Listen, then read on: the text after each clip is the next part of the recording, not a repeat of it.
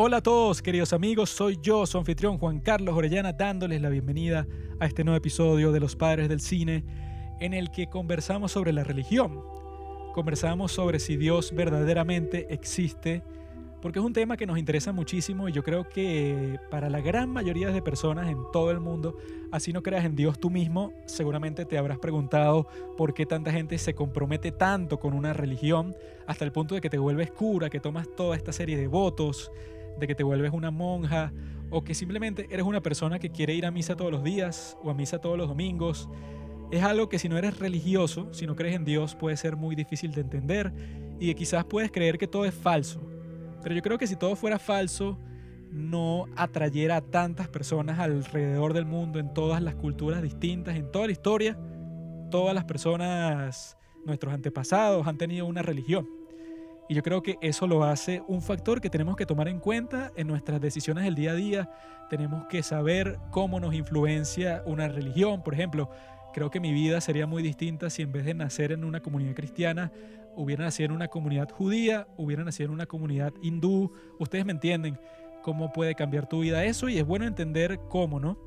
Y para eso nos sirve el concepto de este podcast. El concepto de este podcast ya lo hemos dicho antes, pero siempre es bueno recordarlo, refrescarlo es que nosotros usamos todo tipo de películas porque gracias a que el mundo del cine es tan amplio, que hay tantas obras magníficas que exploran todos estos conceptos, tanto religiosos, históricos, filosóficos, etcétera, nos interesan a nosotros.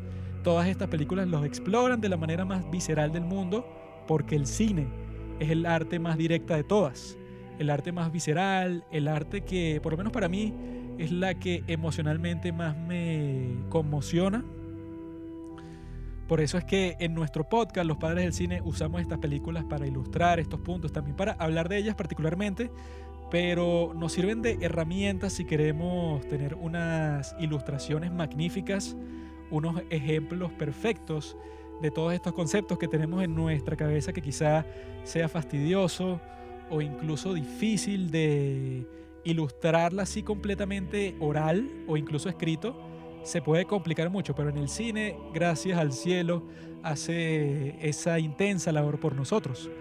Nosotros sabíamos cuando estábamos haciendo la investigación antes de este capítulo, la que nos permitiría hablar con propiedad del tema, que primero teníamos que establecer qué entendemos nosotros por Dios y qué entendemos nosotros por existir. Porque si uno no hace esto al principio de una conversación pueden surgir todo tipo de confusiones, de conflictos, porque la gente no sabe de qué se está hablando en primer lugar. Nosotros creo que hicimos un buen trabajo de establecer todo eso desde el principio para que todo pueda fluir de una manera efectiva, para que se puedan tocar muchos temas al mismo tiempo. Creo que eso se logró, lo cual me gustó mucho. Hablamos sobre dos películas excelentes. Una es El séptimo sello de Ingmar Bergman, en donde el tema de la muerte está presente en toda esta película. Incluso hay un personaje que personifica a la muerte y que todos estos personajes están obsesionados con saber qué viene después, tienen todas estas reflexiones religiosas porque les molesta no saber, como a todos nosotros supongo. La otra película fue Los dos papas, que trata sobre cómo el Papa Benedicto XVI, Joseph Ratzinger, dejó el cargo y que tuvo toda esta conversación y esta relación que desarrolló con el Papa Francisco el día de hoy, Jorge Bergoglio tuvieron esta conversación súper interesante sobre todos estos temas de cuál debería ser el verdadero papel de la iglesia, si debería ser conservadora, si debería ser... Eh, si debería concentrarse en reformas en vez de tratar de conservar el dogma principal. Es una película muy interesante y que te sorprende porque tú piensas y que bueno, una película de dos viejos ahí que lo que hacen es conversar sobre temas religiosos, te puede llegar a fastidiar, te puede, tú puedes llegar a decir que, ah, qué aburrido no va a tener nada intenso, ninguna intriga en todo lo que está pasando, pero gracias a que al director y al guionista se le presentaron todos esos problemas en los que ellos sabían que si van a hacer una película de este estilo, toda la parte de la narrativa y todo eso tiene que ser muy sólido, tanto los personajes como las actuaciones y todo. Y para eso, bueno, tenemos a Jonathan Price y a Anthony Hopkins, que son dos de los mejores actores de toda la historia. Entonces eso hace que la película sea excelente, que sea una experiencia apasionante, a pesar de que a primera vista no lo parezca. También nos acompañó en este episodio nuestro amigo Pita, que ya nos ha acompañado en dos episodios anteriores, en el de las películas que puedes ver miles de veces y en el de las películas sobre la guerra. ahora nos acompaña a hablar sobre la religión. Es una persona recurrente en este podcast y yo creo que por buena razón, porque se sabe expresar bien, porque tiene buenas intervenciones, porque investiga mucho. Es un tipo excelente. Así que amigos, pueden seguirlo en su Instagram, que bueno, lo pueden ver por nuestra cuenta de Instagram. Estará linkeado ahí su Instagram si quieres seguir a este ser inteligente. Y espero que disfruten este capítulo. Creo que quedó muy bien. reflexionamos muchísimo sobre todo este tema.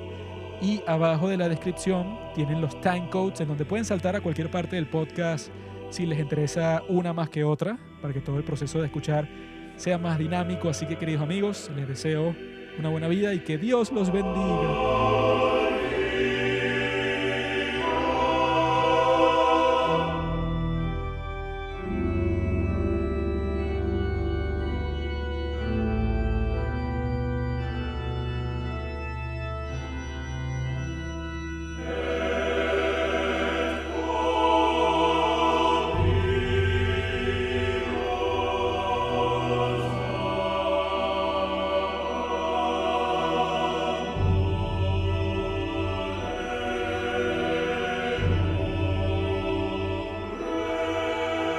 Señor, ¿cuántos son mis adversarios? ¿Cuántos los que se lanzan contra mí? ¿Cuántos los que me dicen, ya no tienes en Dios salvación? Mas tú, Señor, eres mi escudo, mi gloria, el que levanta mi cabeza. Tan pronto como llamo al Señor, me responde desde su monte santo. Yo me acuesto y me duermo y me levanto, el Señor me sostiene. No le temo al pueblo que me rodea, que por todas partes me amenaza. Levántate, Señor.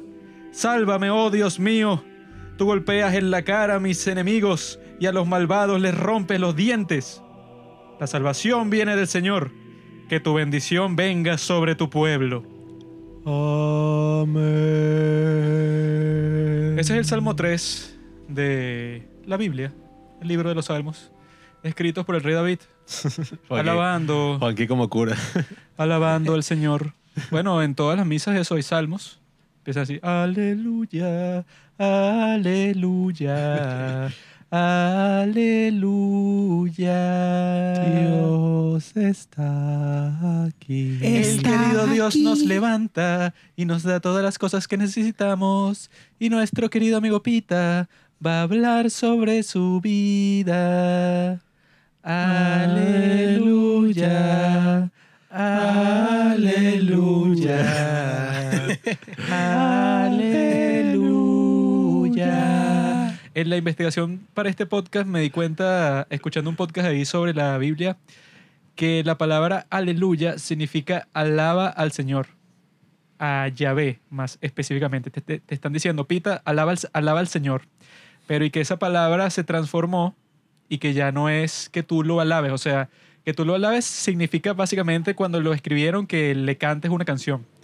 Pero eso cambió a que ya decir aleluya es alabar al Señor.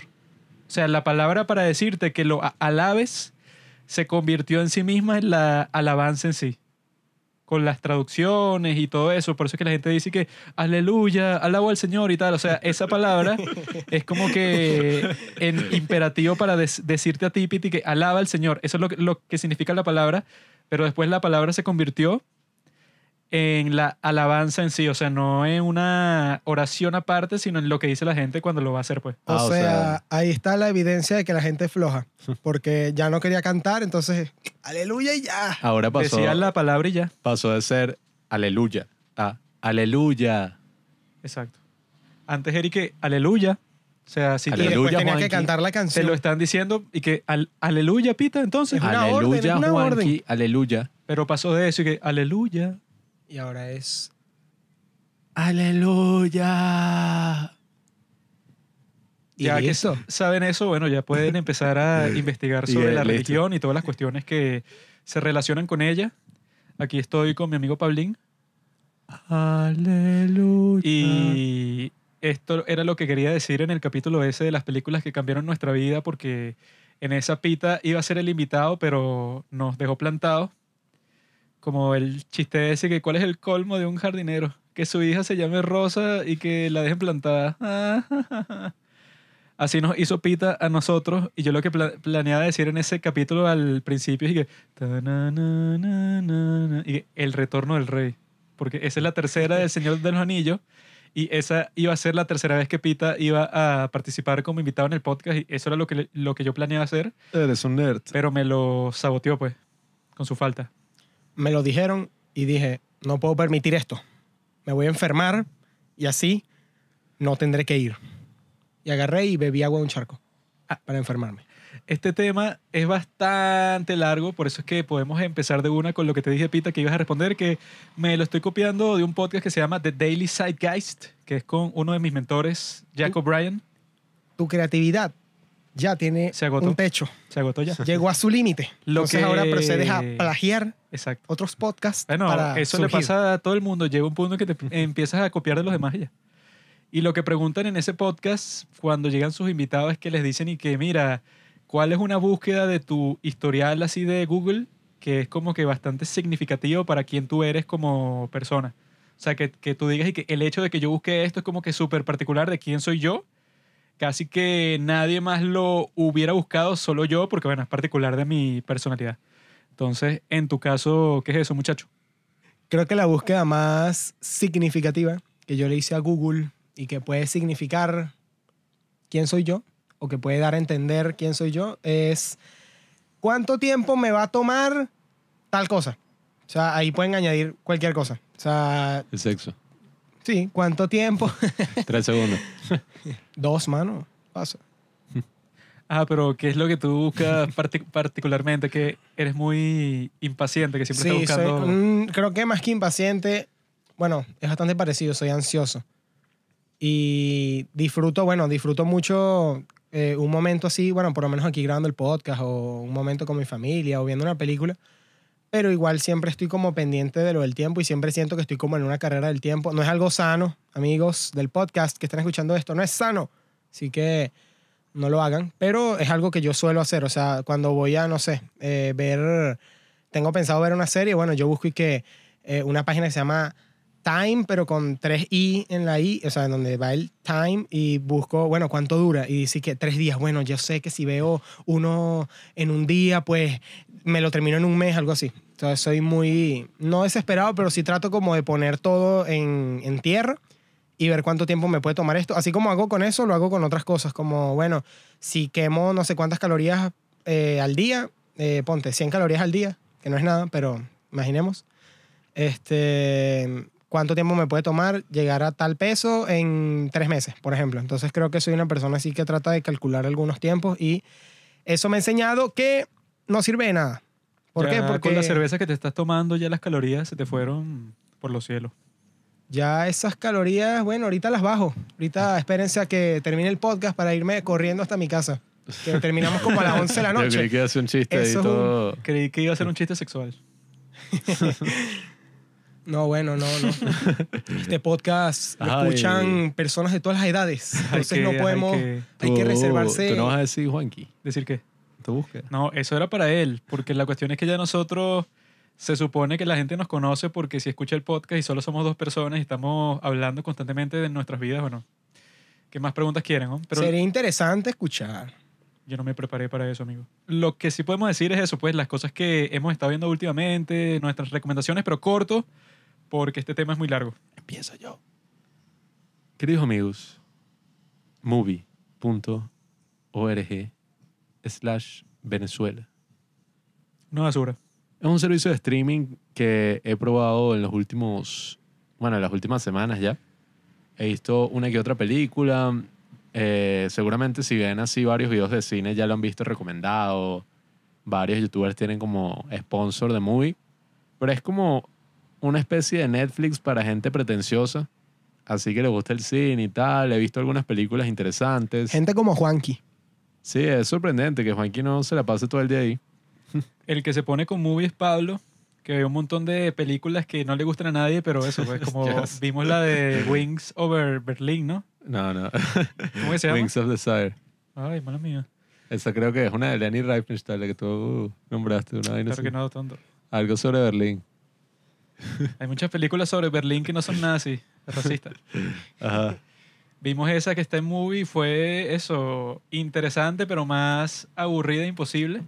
Ese sí Otra de las queridas recomendaciones de Pablo que, bueno, siempre nos llevan por el mal camino.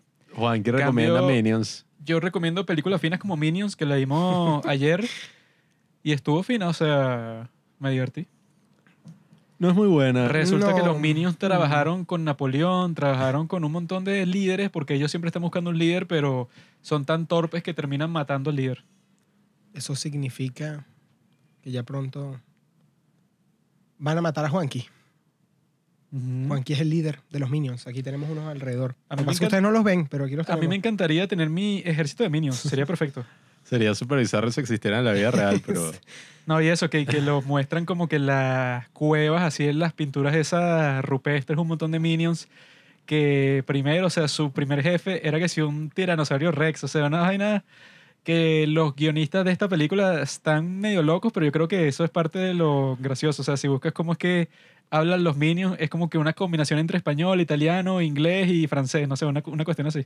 La cuestión es que para los amantes del cine siempre tenemos que estar exponiéndonos a nuevos paradigmas, grandes cambios de perspectiva y Movie tiene esta dinámica en la que ponen una película nueva todos los días y quitan otra película. Entonces, hay como 30 películas en rotación constante, además de la librería que tienen, que es una librería de clásicos así del cine y tal, que en verdad es lo que más he visto.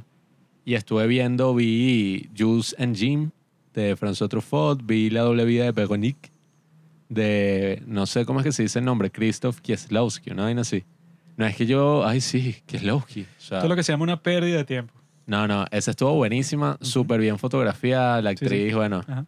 Hermoso. Mm. Sigue hablando, dale, sigue hablando. Pablo, Y- vete con tu desfile de pretenciosidad a otro podcast. No, no, se las un podcast recomiendo. de gente serio, que no se van a poner a ver una película y que no, mira, este es de República Checa, donde una señorita. No, hermano. No, bueno, sí vi unas cosas rebuscadas, ahorita les estaba mostrando Free Guy. un cortometraje ahí Free de... Guy es buena. Más o menos. Pero ajá, les estaba mostrando un cortometraje ahí de Vietnam que tiene también cortometrajes, tiene cosas ahí medio locas, cosas medio experimentales, pero creo que a la larga es más como para ver una película rara de vez en cuando y ajá, sentirse así que estás abriendo tu mente a un nuevo tipo de cine y tal, entonces creo que vale la pena por eso. Sí, Pablo disfruta mucho ver películas aburridas porque de, Mm. ese, de ese modo uno puede decir y que, ah, mira, estoy haciendo algo difícil, ¿no? Estoy viendo estas películas que, Contemplativas, reflexivas. como no le gustan a nadie, es interesante verlas porque como más nadie las va a ver, alguien tiene que hacerlo, no es como que un deber. Me hace especial. Es como Eso es lo que trabajar pasa en por la una mina, pues nadie quiere trabajar ahí, pero alguien tiene que meterse en el hueco. Pero consigues oro o diamante. Pero eso no es para ti, eso es para el jefe. A, a ti te pagan un sueldo de como de 5 dólares al año. Eso es para mí, eso me lo llevo yo escondido. A ti te revisan. Exacto, si te lo llevaste escondido y te, y te revisan, te cortan las manos, los pies y te lo meten en la boca. Qué asqueroso. Ajá, ¿y tú, Pito, qué has visto? Este, he estado viendo el cine de Xavier Dolan. He estado terminando, bueno, quiero terminar su filmografía. Estaba, empecé por I Kill My Mother. Este, yo maté a mi madre, la película, muy buena. De verdad, o sea, no es increíble, pero sí es una historia, yo diría realista, porque inclusive cosas que he visto en la película eh, me recordaron mucho a mi juventud. Y- Chatouille ma mère. Exacto, aquí tenemos a ¿Qué crees nuestro tú, ah? Traductor, Esa fue la primera película de Cerdo Blanco, la que llegó a Canes. a Cannes. Con tan solo 19 años, hermano. Sí, sí. Cualquier, es un eh, soborno bien bueno. Cualquier película que hagas en francés puede llegar a Cannes, así sea una basura. ¿no? Vamos a hacerla, pues. Yo no sé francés. ¿no? Usamos el traductor de Google, hermano. Así son esos francesitos. Tú ves un montón de películas ahí en competencias y de qué es esto, pero cuando ves que es en francés y queda claro, le dan favoritismo a su propia basura Todas nacionalista. son buenas, Juanqui. Como esa que, que no, fue un boom en, en Cannes, la de Los Miserables. Ah, no, esa sí es una mierda. Es una basura, pero como es en francés y que bueno, si esa misma película exactamente igual fuera de Alemania no hubiera entrado ahí para nada porque a ellos les encanta escuchar su propio idioma de mierda, el francés que me parece Mm. asqueroso. O sea, yo escucho el francés y me dan ganas de vomitar. Francés es el lenguaje del amor. Por eso es que el te dan ganas lenguaje de de los tontos. ¿no? El lenguaje del amor es el alemán. Ujú. Ich liebe dich, meine, Ajá, Frau. El entonces, ¿qué- español, ¿qué, tal hermano. I Killed My Mother. meine Frau. No, bueno, me gusta mucho. O sea, siento que es una película con la que a veces, a veces de pana sentí que la, o sea, pusieron una cámara en mi casa y grabaron ciertas interacciones que ¿Tú yo... odias a tu tengo. madre? No, no, no, por Dios, la entonces, amo. entonces.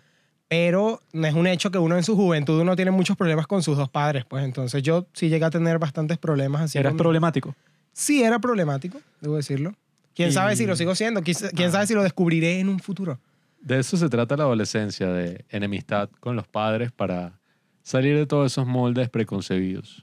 Sí, bueno, continuando con su filmografía, eh, después de ver I Kill My Mother, pues obviamente me motivó a seguir viendo su cine y vi Heartbeats, que es la, la segunda película de él. Me, me gustó muchísimo, de verdad, esa de pana. Cuando terminó, yo dije, berro, qué brutal. Y no porque es una historia así toda, wow, y, y súper profunda y tal, no, sino que el tipo tiene mucho estilo. Pues ese director de pana, tú ves sus películas y tú te las disfrutas y, y no se te hacen lentas, pues, o sea, tú sientes que estás viendo algo que por lo menos tú te man- mantiene tu atención. Y después de eso, Lawrence Anyways, que creo que es mi favorito hasta ahora. Eh, que bueno, la, siempre trato de, de escuchar su, su soundtrack porque me, me gustó muchísimo su soundtrack. Que si hay algo que tiene ese director es eso. Sí, a mí me encantan los soundtracks de las películas de Xavier Dolan. No los he escuchado tanto últimamente, pero en su momento cuando las vi lo escuchaba todo el tiempo. O sea, la- las canciones de Moderat. Yo es que escucho ahorita todas las canciones de Moderat. De pana, A New... Sí, sí. A, a New... A New Order. No, creo, no me acuerdo el nombre, pero la que suena en Lawrence Anyways, pues esa Sí. la escucho todas las mañanas porque YouTube me la pone de inmediato. Y es que, no sé, tienen, o sea, tienen algo que, que suena bien y te hace como activarte. No sé, a mí me gustaron mucho y la- el momento en los que, en el, el momento en el que pone esas canciones en las películas, pues me gusta bastante cómo queda el resultado. Incluso que muchas veces sincroniza el, el montaje con, con, con la música. Y eso está interesante. Entonces después eh, Tom en la granja. ¿Tú te consideras a ti mismo transexual? No. Mm. ¿Por qué? Fuera de este podcast, entonces. estoy aceptando que no pertenezco a este lugar. Esto es un podcast de gente no binaria, mi amigo. Gente que no oprime a los demás con sus visiones de género del pasado. Tú eres cisgénero, de seguro. No, estás loco. ¿Qué eres tú? ¿Qué eres? Si yo fuera cisgénero, fuera como Hitler. Dictador. Por eso aquí ya todos somos. se, le, se le fundió la cabeza. Ya, re- ya recomendaste a Xavier Dolan, no vas a hablar de todas las películas que has visto. No, iba a enumerarlas, iba a No, enumerarlas. No, no vas a enumerarlas, no vas a hacerlo. Ya saben, amigos, métanse en Movie. Y en Movie también hay algunas. Creo que hay una por ahora de Xavier Dolan, que es la última que todavía no he visto, que se llama Matías and Maxim. Pueden verlas ahí. tú, ahí, también, no, ahí también está Mommy. Sí, bueno, no sé. no, no la he visto, pero. No, ¿no has visto Mommy? No, no, o sea, no la he visto en Movie. Ah, ya, ya, ya. No, yo... Nada, se las recomiendo. Tiene un cine interesante. Eh, la música es buena. Probablemente después las vuelvan a escuchar así como Pablo y yo. Y nada, vacílenselo pues. Son un par de gays. No es que haya algo de, de malo con ser gays, pero son gays, pues. Los homosexuales son gays. Yo lo que he estado viendo, ¿qué he estado viendo? Bueno, terminamos de ver Pincencho, Ah, está interesante. estuvo chévere la serie. Cosas así que no son reales, bueno, pero eso yo creo que está presente en todas las series y so- sobre todo en las series coreanas que tratan de exagerar todo. Grabamos un capítulo con una amiga del podcast que se llama Flor Castillo de Argentina, que está fue publicado el día de hoy. Hoy es domingo y estamos hablando sobre eso. Si están escuchando este capítulo y bueno, les gusta el cine coreano, todas las cuestiones que tienen que ver con esa cultura, bueno, pueden escuchar ese episodio si vieron Memories of Murder, sobre todo por el hecho de que fue atrapado el villano de, de la película en la vida real. ¿Tú sabías de eso, Pita? Sí, sí lo sabía. Pero curiosamente... Sí, Será sí. porque escuchaste el podcast, si no, no lo hubieras oído. Todavía no lo he escuchado, la verdad. ¿Cuándo lo suben? Acabo de decir que se publicó hoy. Ah, bueno. Este... probablemente lo escuche, pero sí supe que se atrapó al, al asesino. Pero no quise descubrir quién era. Siento que... O sea, descubrir quién era entre comillas. O sea, que dijeran que, bueno, el tipo lo descubrimos en Claro, tal sitio, en pero tal sitio. eso es un tipo que ajá, te dicen el nombre, pero tú no sabes quién es. Pues, o sea, es un tipo. Claro, que sí, pero- Lee, Lee, Lee Chun-che, O sea, No sé, no, sabes- digo porque como lo estaba viendo en un video en YouTube, algo así, pues yo dije, no, voy a adelantar esta parte porque siento que tiene cierta magia quedarte como con la duda, al igual que en la película, pues. O sea, viendo Memories of Murder, A mí me encanta ese final. O sea, me imagino al, al asesino así en el cine, viendo cómo este actor, ¿cómo se llama? Eh, Son Kang-ho. Song Kang-ho le, lo ve a la cámara así totalmente y eso es, o sea, rompiendo la cuarta pared, viendo al asesino. Yo me imagino eso y a mí, perro. O sea, es impactante. Y eso, me gusta ese sentimiento cuando termina la película y por eso, o sea, a pesar de que lo hayan atrapado, pues no investigaría ni su cara, la verdad. Pues no, no me gustaría buscar y que, bueno, estas son las fotos, porque me gusta ver la película así, sabiendo el misterio ¿No y quieres saber la verdad? repetirla. No, no, no saber la verdad, sino eh, no descubrir quién es la persona que buscas durante toda la película de, de Memories of Murder. Era el tipo. Era el Ese no detective. sale de personaje en la película, así que no te la arruinaría. Esa película es buena. Buenísimo. De las coreanas que hemos visto, yo creo que eso, pues, es la más accesible para cualquier persona que esté entrando así al cine coreano porque te mete así en el cine de detectives, pero le da esa vuelta, pues, o sea, que eso casi nunca pasa en un cine así común y corriente, pues, clásico, porque uno no le gusta estar disatisfecho, pues, o sea, que, que no, bueno, tú nunca supiste quién era el tipo y ya. En ese caso, yo creo que sí vale la pena ese cambio de experiencia con Memories of Murder cuando ya sabes quién es el tipo. Porque es como que mucho más directo, pues, o sea, ya tú puedes ver como que todos los factores que llevaron a esa investigación, porque eso fue lo que conversamos el domingo. Eh, domingo de drama. Que la idea principal es que, bueno, que incluso a ese grupo de policías que eran unos malditos que incluso metieron a un tipo preso luego de torturarlo para que dijera su confesión por 20 años, para que tuvieran por lo menos un culpable porque fueron creo que 10 muertes y 30 violaciones. O sea, el tipo era una bestia. Y que para por lo menos tener un culpable, eso, pues, o sea, metieron preso a un tipo y cualquiera que estuvo 20 años preso y después con una prueba de ADN fue que se supo que no era él y que yo creo que eso, pues el punto principal es que, ah, bueno, con unos policías tan bestiales como estos, que bueno, el tipo ese que despiden era un súper maldito, pues, o sea, que le gustaba torturar a la gente, básicamente.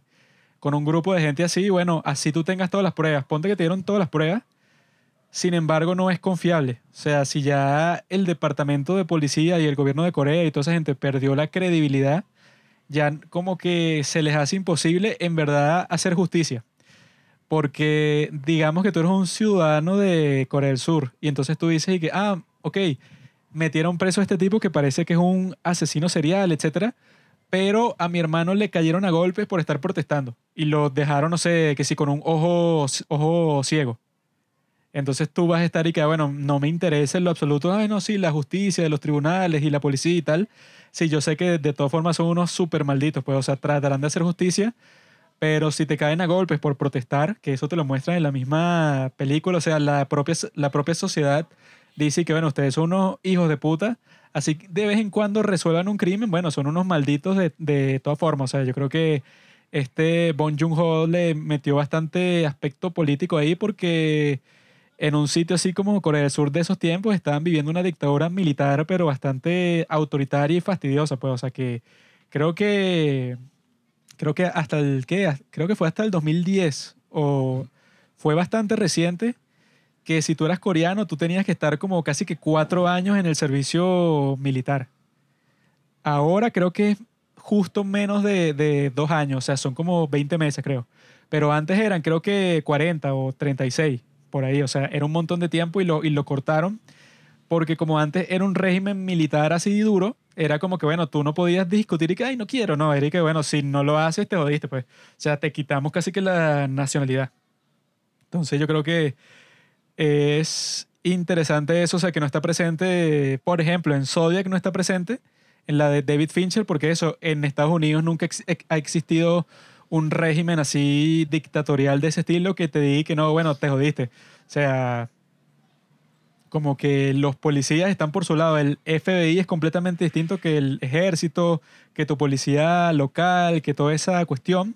Entonces, en el, en el caso de Zodiac no hay como que ningún mensaje político. O sea, tú nunca ves como que, no, fue culpa de- del congresista tal que no se pudo llevar a la, a la justicia a tal persona. No, eso nunca pasa. Y los policías no están torturando a los criminales, entre comillas, para que, para que confiesen, sino que es como que un régimen mucho más confiable y por eso es que eso, pues, o sea, yo creo que ese tipo de factores así políticos es lo que hacen únicas esa historia, pues, de Bong Joon-ho y de otros directores coreanos de ese estilo, pero más allá de eso, bueno, ajá, Memories of Murder, toda esa cuestión. También vimos Minions, o sea, que está fina. ¿Qué más? Eh, eso de Vincenzo, pero en general eso, pues, no, no, no estamos viendo tantas series ni películas sino lo necesario para mantener en marcha el podcast y todas esas cuestiones, porque eso, pues hay como que muchas cosas que se están tratando de hacer al mismo tiempo para como que obsesionarse con ver una serie de películas particulares, porque también si nosotros queremos hacer que el podcast dure por muchos años, no tiene sentido como te estaba diciendo a ti, Pita, antes, que si vamos a hacer como este capítulo que es sobre Dios, tampoco es que es y que no, bueno, vamos a hablar, no joda, de todos los aspectos que se te ocurran de Dios, pues de la 50 creación, 50 películas cristianas. en Sí, un de solo la, capítulo. de la En creación, de la muerte, del infierno, de todos los conceptos religiosos que existen, bueno, eso va a ser todo. No, y también duraría 100 horas el podcast y Sí, no o sea, idea. no tiene sentido obsesionarse así 100% con un tema, pues. Juanqui no quiere ver películas, esa es la excusa. Pero viendo, bueno. también, Ya le da se, flojera, di la verdad. también se puede meter en YouTube y ver, eh, creo que se llama Estudio Chum, son los tipos que han tenido eso de lo de artista del mes, que el artista de este mes, de agosto, fue Cherion, de ITZY, y el del mes de marzo fue Yechi. Y tienen sendas coreografías, o sea, son bastante buenas, pero pueden ver que, como yo le estaba diciendo a Pablo, la de Yechi es mejor, aunque mi preferida de ITZY es Cherion, pero la de Yechi es mejor porque si, si ves el video y si ves cómo se hizo, es como que mucho más claro en cuanto a coreografía. Para eso O sea, sí tienes tiempo, ¿no? Para ver a ITZY, a las coreanas. Eso- todo La eso. vida no es un K-pop wanky. Entiéndelo. Esos videos duran tres minutos y el backstage dura 30. O sea que si tienes eso hora y media ya lo viste todo. Entonces, si tienen chance de ver eso, es una in- interesante comparación porque las dos son de la misma agencia, las dos son del mismo grupo, sin embargo, eso pues tienen como que coreógrafos distintos y el coreógrafo de Cherion yo creo que se quedó medio, medio corto comparado con el de Yechi porque se puso con unos conceptos ahí que no, y que tú en este baile vas a estar eh, molesta y triste al mismo tiempo y tienes como que un vestido que es como que un vestido incompleto de novia porque tú querías estar con este tipo pero no lo estás. O sea, una vaina muy intelectual cuando el de Yechi fue totalmente de la coreografía y fue súper cool, pues. Yo estoy emocionado es por el nuevo disco de Kanye West. Música de gente seria, Donda. El nuevo disco de ITZY sale en septiembre. Creo que a mediados de septiembre es mucho mejor que Kanye West. Porque Kanye West está muy enfocado en sí mismo. En cambio, Yechi está enfocado en los fans, en los Mitzi, que somos nosotros, que estamos ahí 100% para ellas todo el tiempo. Kanye West hace música. ITZY, bueno, hace más como productos audibles. Productos así, que es lo que mueve el Sí, mercado. porque la Kanye. West no es mainstream, ¿viste? Kanye West es así de los No, bajos fondos no de tiene la, nada la que ver, música. Eso no tiene nada que ver con ser mainstream. Claro que tiene que ver con ser Él ha mainstream. llegado a un nivel artístico. De lo de mainstream es que música. sale así como que el producto musical como tal que... Por eso es que dicen que estos tipos se vendieron. Antes eran puros completamente, pero ahora están en la industria metidos. Sí, eso es una estupidez. Y recuerdo cuando los fans de, de ¿cómo es que? De 21 Pilots se pusieron con esa estupidez y que no, estos no son fans reales, son No, fans de que- mentira. Aquí que sea mainstream.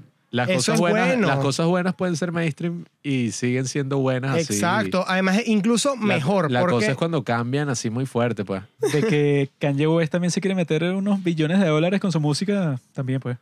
Es así. No, bueno, que, o sea, que sea mainstream más bien es incluso mejor porque la banda está ganando más dinero y con eso pueden hacer más canciones y pueden durar más tiempo juntos. ¿Quién no conoce una banda que se separa a mitad de su potencial, por así decirlo? Porque, bueno, nadie escucha sus canciones o nunca crecieron o nunca, nunca impactaron como ellos lo deseaban. Mainstream, pienso que eso llega a ser bueno. lo que se implica ahí es que, ah, bueno, es mainstream, pero al mismo tiempo eso, pues ya no puedes estar totalmente libre porque se supone que si con productores, agentes, etcétera, ya no eres como que el artista que hace lo que le da la gana, sino que tienes todo tipo de restricciones comerciales, pues. Depende Este pana también tiene del su propia agencia, tiene su propia marca, él hace lo que le da la Si gana. tú, exacto. Obviamente, tonto. Existen Hoy, esos casos. porque el tipo es totalmente libre, porque eso ya se hizo billonario como Beyoncé, pues. Pero, pero el punto es que, bueno, incluso si eres un artista de ese estilo, le, es como le, le dicen a Joe Rogan, que le, que, que le dicen y que, bueno, tu podcast tiene que ser distinto sí o sí, porque antes era un tipo cualquiera que, ajá, que era comediante y que tenías como que cierta relevancia y tal, pero que tus historias y toda esa cuestión era de gente común y corriente, pero ya no puede ser así porque te pagaron 100 millones de dólares por tu podcast, pues.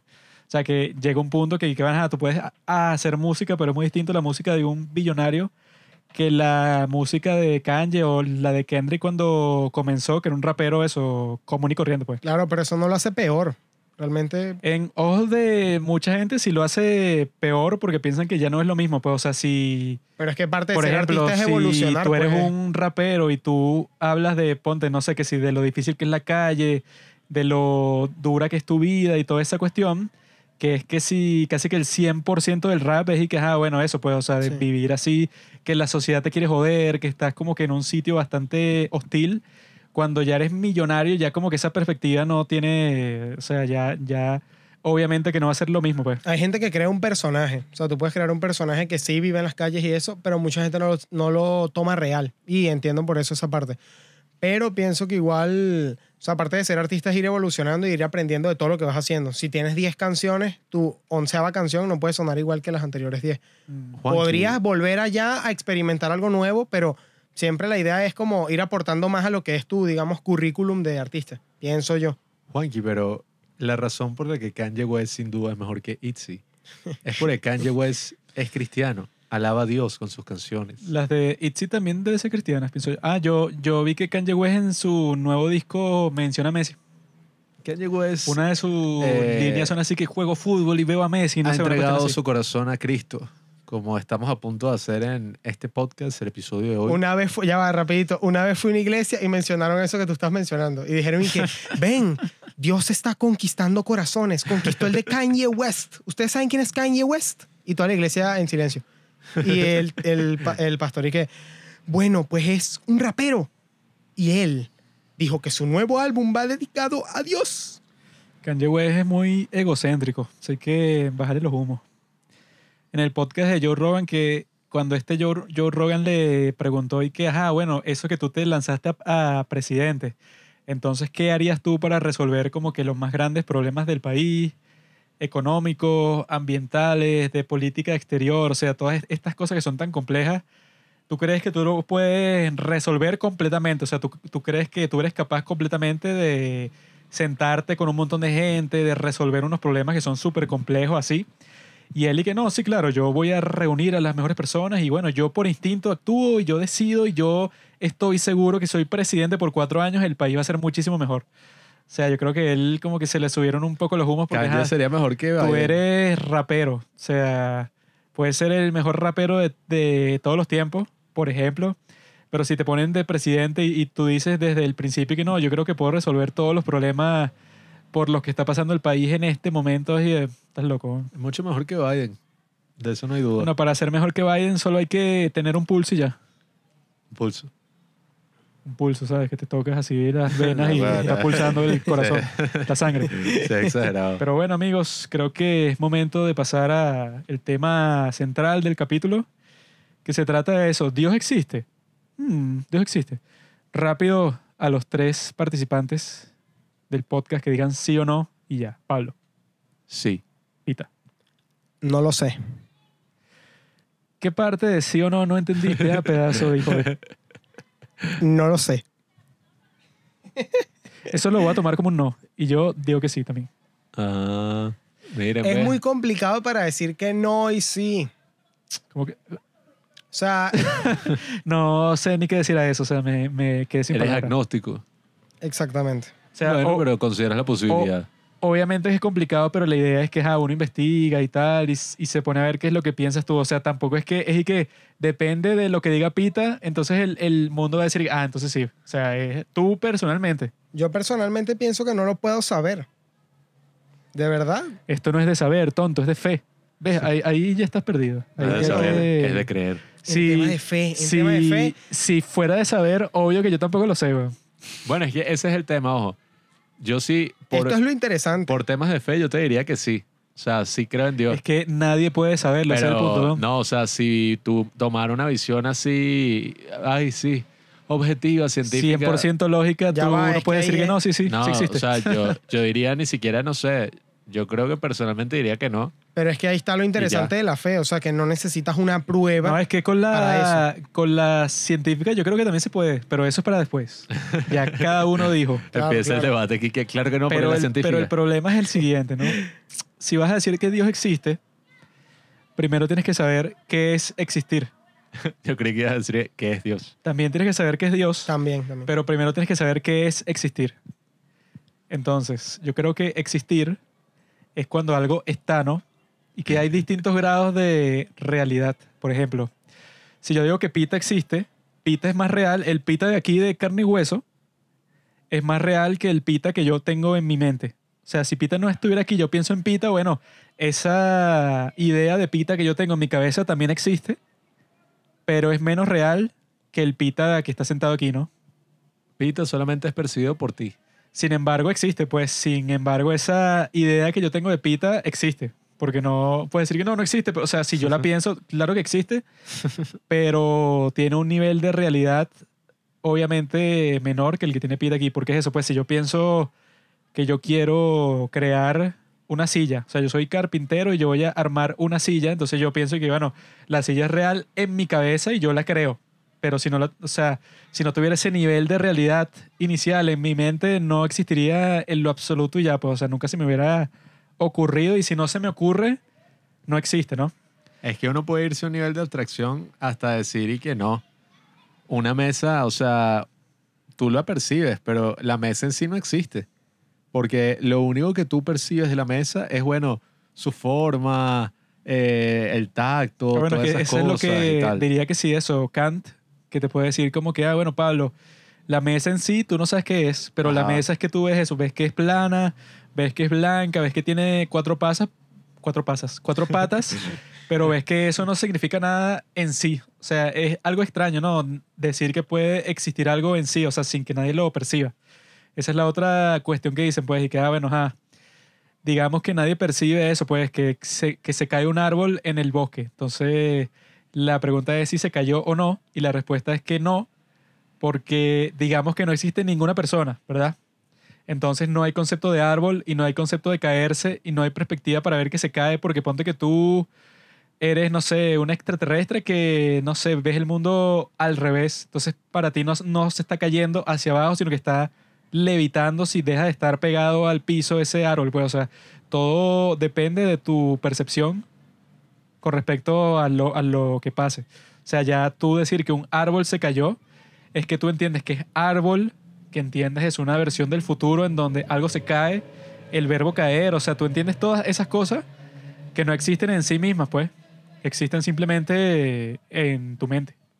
No, bueno, pero también ahí vamos al tema de si el hecho de que yo no lo pueda percibir significa que no existe. Porque yo sé que fuera de no este tú, o sea, que nadie lo perciba. O sea, siento que digamos que no hay Ajá. seres humanos, ni animales, ni nadie que vio eso. Pues no existe, pues. O sea, nadie que tenga algo conceptual que pueda decir que esto es un árbol que pasa tal y tal y tal, porque ciertos animales son capaces de tener algo así mínimo. Entonces, ponte que ningún ser vivo que sea capaz de eso lo, lo percibió, pues no existe. Pues, o sea, no es un árbol que se cae, es un hecho que eso, que, que no, que no puedes ni comunicarte sobre él. ¿Y, No, si claro, Dios, ¿Y si Dios lo percibió? Pero aunque no ah, bueno, tengas... eso es lo aunque- que dicen en un diálogo religioso. Pablo, es, Pablo piensa como un monje. Creo que es el, el- el- el- el monje Berkeley que tiene un diálogo en donde hablan de ese tema y entonces di- dicen que sí existe porque Dios percibe todo. fin, Mm. de, fin de la paradoja filosófica. Pero eso, que a muchas personas no les, no les serviría esa explicación porque le dice que, ay, ¿cómo? O sea, ¿cómo que Dios percibe todo? O sea, es como que... Es muy simplista. Ajá, sí, es, Exacto. es- es como lo que se burlan, que siempre pasa en la filosofía, como que bueno, cuando no sabes responder algo, ¿qué dice? Y que es Dios y ya. No, bueno, también creo que hay cosas que se escapan de, nuestra, de nuestro conocimiento, cosas que se escapan de, de esto que tenemos nosotros de pensar que, bueno, como todos los seres humanos, absolutamente todos, como decía Juanqui, tenemos la, la idea de algo, el concepto del árbol o el concepto de en tiempo futuro se va a caer, va a tocar el suelo.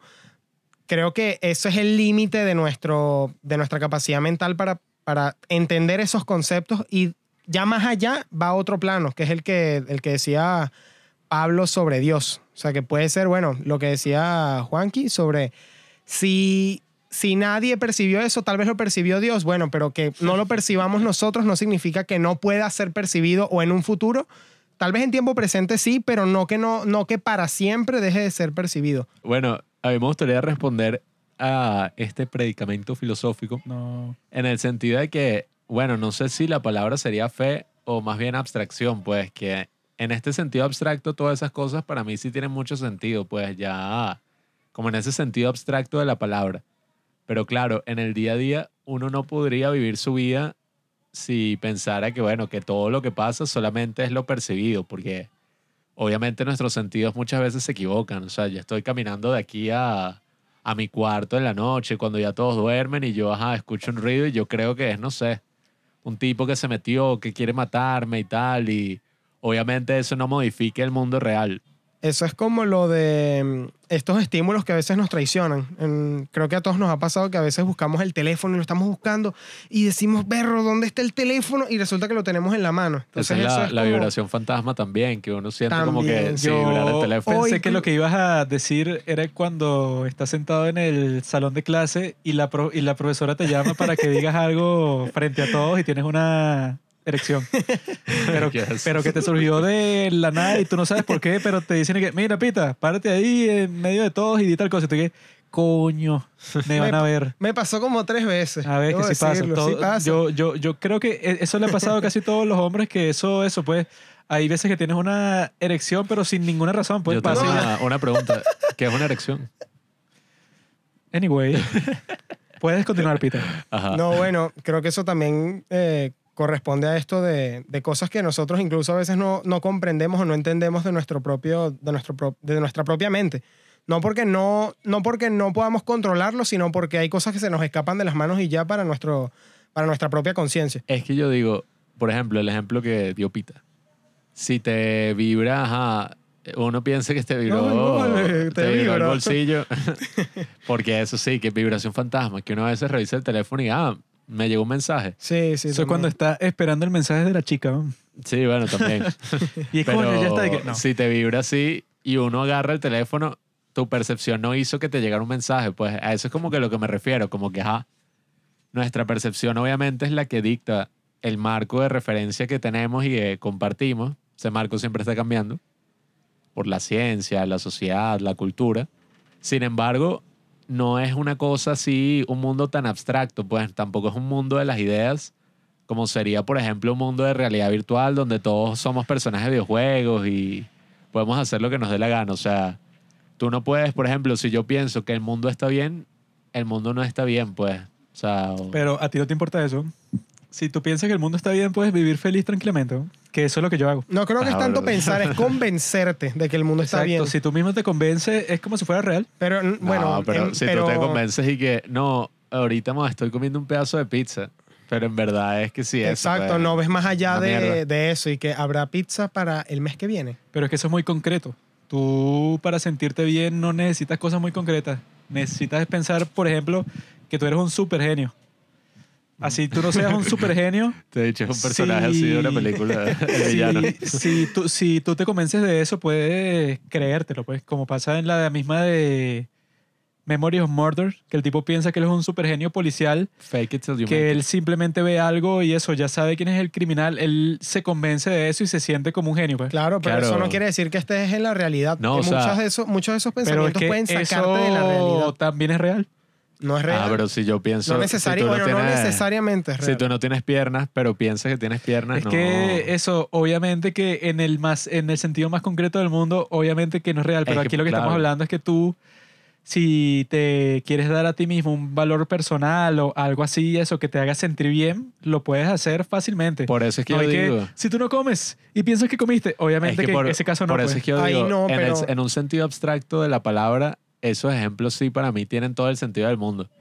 Pero en un ejemplo tan físico como si se cae un árbol, entiendo a lo que se refiere, pues entiendo que es una, una, una abstracción, pero al final yo No también... es una abstracción, es algo súper claro. Es que yo también me pregunto, y que ajá... Es lo de que no hay evidencia. Si se No, cae que un no árbol, porque yo me, Que- me haría la idea de que, no sé... Qué tonto, no entendió. Es que la misma frase, se cae un árbol, como le expliqué incluso lentamente, ¿qué es lo que implica?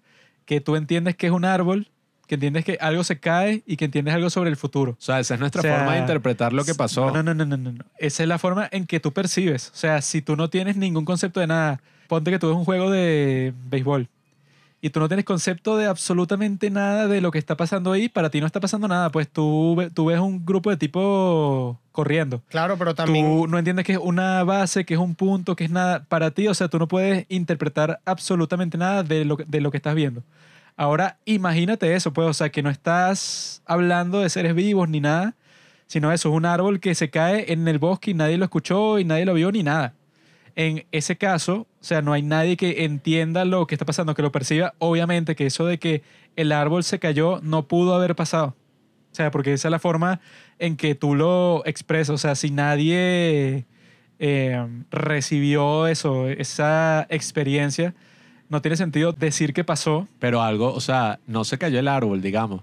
Pero algo pasó, ¿no? O sea, ese es como mi punto. Yo creo que es abrir la Es puerta a que puede suceder algo. Incluso con eso que acabas de decir, algo pasó. O sea, que es algo y que pasó. O sea, algo, ¿verdad? Es como que una cosa, pues, algo que existe, ¿no? Pasó es algo en el, en, en el pasado, algo que ya está hecho. O sea, incluso esa forma de expresarlo tampoco aplica ahí porque nadie lo experimentó. Entonces, el punto es que si tú no tienes acceso... Claro, pero si, si tú no tienes ningún concepto de eso, pero la idea también es abrir la puerta a entender eso, porque aunque tú estés viendo el partido de, de béisbol y no entiendas nada, también la idea es abrir puerta que tú puedas entender eso en algún momento, porque entre tantas Claro. repeticiones, Pero es que ese es el punto, como en ese caso del béisbol, es un grupo de seres vivos que está haciendo una acción. Pero ponte eso, pues, o sea, que sea un concepto, eso, no sé, que un choque de galaxias en, no sé, en un sitio que esté a 10.000 años luz de aquí. Alfa Centauri. Eso si nadie lo ve, ¿verdad? No es un choque de galaxias, no Pero- es nada. Eso es exactamente lo mismo como lo que dicen que ponte que tú matas a todos los seres vivos. Entonces, si pasa eso, tú puedes decir que existe el mundo. Ya, pero y esto, la esto respuesta- excluye, o sea, seres vivos, esto de la percepción no es nada más con los humanos, sino en general los seres Bueno, vivos. si fuera solo con los humanos, diría eso, pues, pero si digo seres vivos es que aplica a, a todos porque hay una serie de seres vivos que sí tienen como que una mínima eh, capacidad de percepción, así, o sea, de identificar como los perros, pues, o sea, lo- los perros pueden como que más o menos entender el ánimo de una situación, qué es lo que está pasando, etcétera. Pero eso, si ningún ser vivo eh, existe, ponte que se termine toda la vida, incluso las plantas y todo. Entonces, ¿qué es lo que está pasando? ¿Existe un mundo? Obviamente que no existe ningún mundo, porque eso en sí es un concepto y si no hay ningún ser vivo que piense sobre ese concepto, no existe el mundo y ya. O sea, existe algo, o sea, que es absurdo incluso pensarlo. O sea, para tú decir eso, tú tienes que decir qué es existir y qué es algo, ¿no? Si no hay nadie que haga eso, no existe nada. O sea, si tú no percibes nada y que eso, pues, o sea, ese caso obviamente es algo súper particular, pero es para demostrar eso, pues. O sea, que si no hay ninguna percepción, si no hay conciencia en sí, no tiene sentido incluso hablar de un suceso o hablar del tiempo o hablar del espacio. Porque la única forma que tú entiendes el espacio es cuando tú te relacionas con alguien. O sea, que tú dices eso, pues, y que bueno, yo estoy a un metro de pita. Si no hay gente que perciba cuestiones de ese estilo, pues no hay tal cosa como, como el espacio. Eso no es un concepto absoluto. La O cosa, sea, in- incluso cosas como la luz. Si no hay seres que perciban la luz, tú nunca vas a llegar a la conclusión de que la luz se mueve a 300.000 kilómetros por segundo. Eso nunca va a pasar porque no hay ningún ser vivo. O sea, simplemente es algo. Algo totalmente indeterminado que eso básicamente lo que está diciendo es que no existe. Podemos continuar con eso ya estableciendo que lo que existe es eso, pues, o sea, son las cosas que tú percibes y que al mismo tiempo, ajá, tú percibes, por ejemplo, un pensamiento que tienes. Eso existe, pero obviamente que, por ejemplo, el pensamiento de que tú tienes, no sé, un caballo, en tu mente tú te imaginas que hay caballito bonito y tal. O- Pony. obviamente que tú quieres como que realizar ese pensamiento y comprarte tu, tu caballo porque tú sabes que eso es más real. O sea, tú sabes que cuando estés montado en el caballo, esa experiencia es mucho más Sí, importante muy- para ti que sí. imaginártelo y ya. Claro, si fuera así tan, tan Tan sencillo, fácil, ¿sabes? todos nos Como- imaginaríamos y que no, voy a ir a Disney en mi cabeza. Entonces, ya Uy, ¡Qué que increíble! estableciste eso, puedes pasar a eso, pues al otro, el otro 50% del concepto que es ese, pues el de Dios. Y que yo lo que he investigado hasta el momento, que bueno, aquí tengo mis notas de mis clases con el profesor Kenny Angulo, que es un gran profesor de la Escuela de Filosofía de la Universidad Central de Venezuela Perdedor, yo lo conocí. un profesor que eso, pues que habla de todos estos temas de... Yo he visto clase con él de Vico, he visto clase con él de Marx, estaba viendo clase con él de Spinoza, de ontología del poder, de todas estas cuestiones que tienen que ver con eso, pues con la percepción, con la realidad, con, con Dios. O sea, porque uno de los temas principales de Spinoza es ese, pues, o sea, como que está el Dios de las religiones del mundo, que es como que esa exageración, pues eso de que Dios te está viendo en todo momento, Dios sabe lo que tú estás haciendo, Dios te va a recompensar o te va a castigar según si tú haces lo que yo digo o no. El mit- es como más el mito así moral, pues. Bueno, no se habla mucho de castigar o recompensar, se dice más que es las consecuencias de tus propios actos. Sí, o sea, te ponen como que toda una moralidad con respecto a esos conceptos. Cuando en verdad este Spinoza se hizo un trabajo increíble poniéndose a pensar si eso en verdad tenía sentido. Pues, o sea, él decía que filosóficamente es que tú tienes que convencer a la gente de si va a ser eh, religioso o no.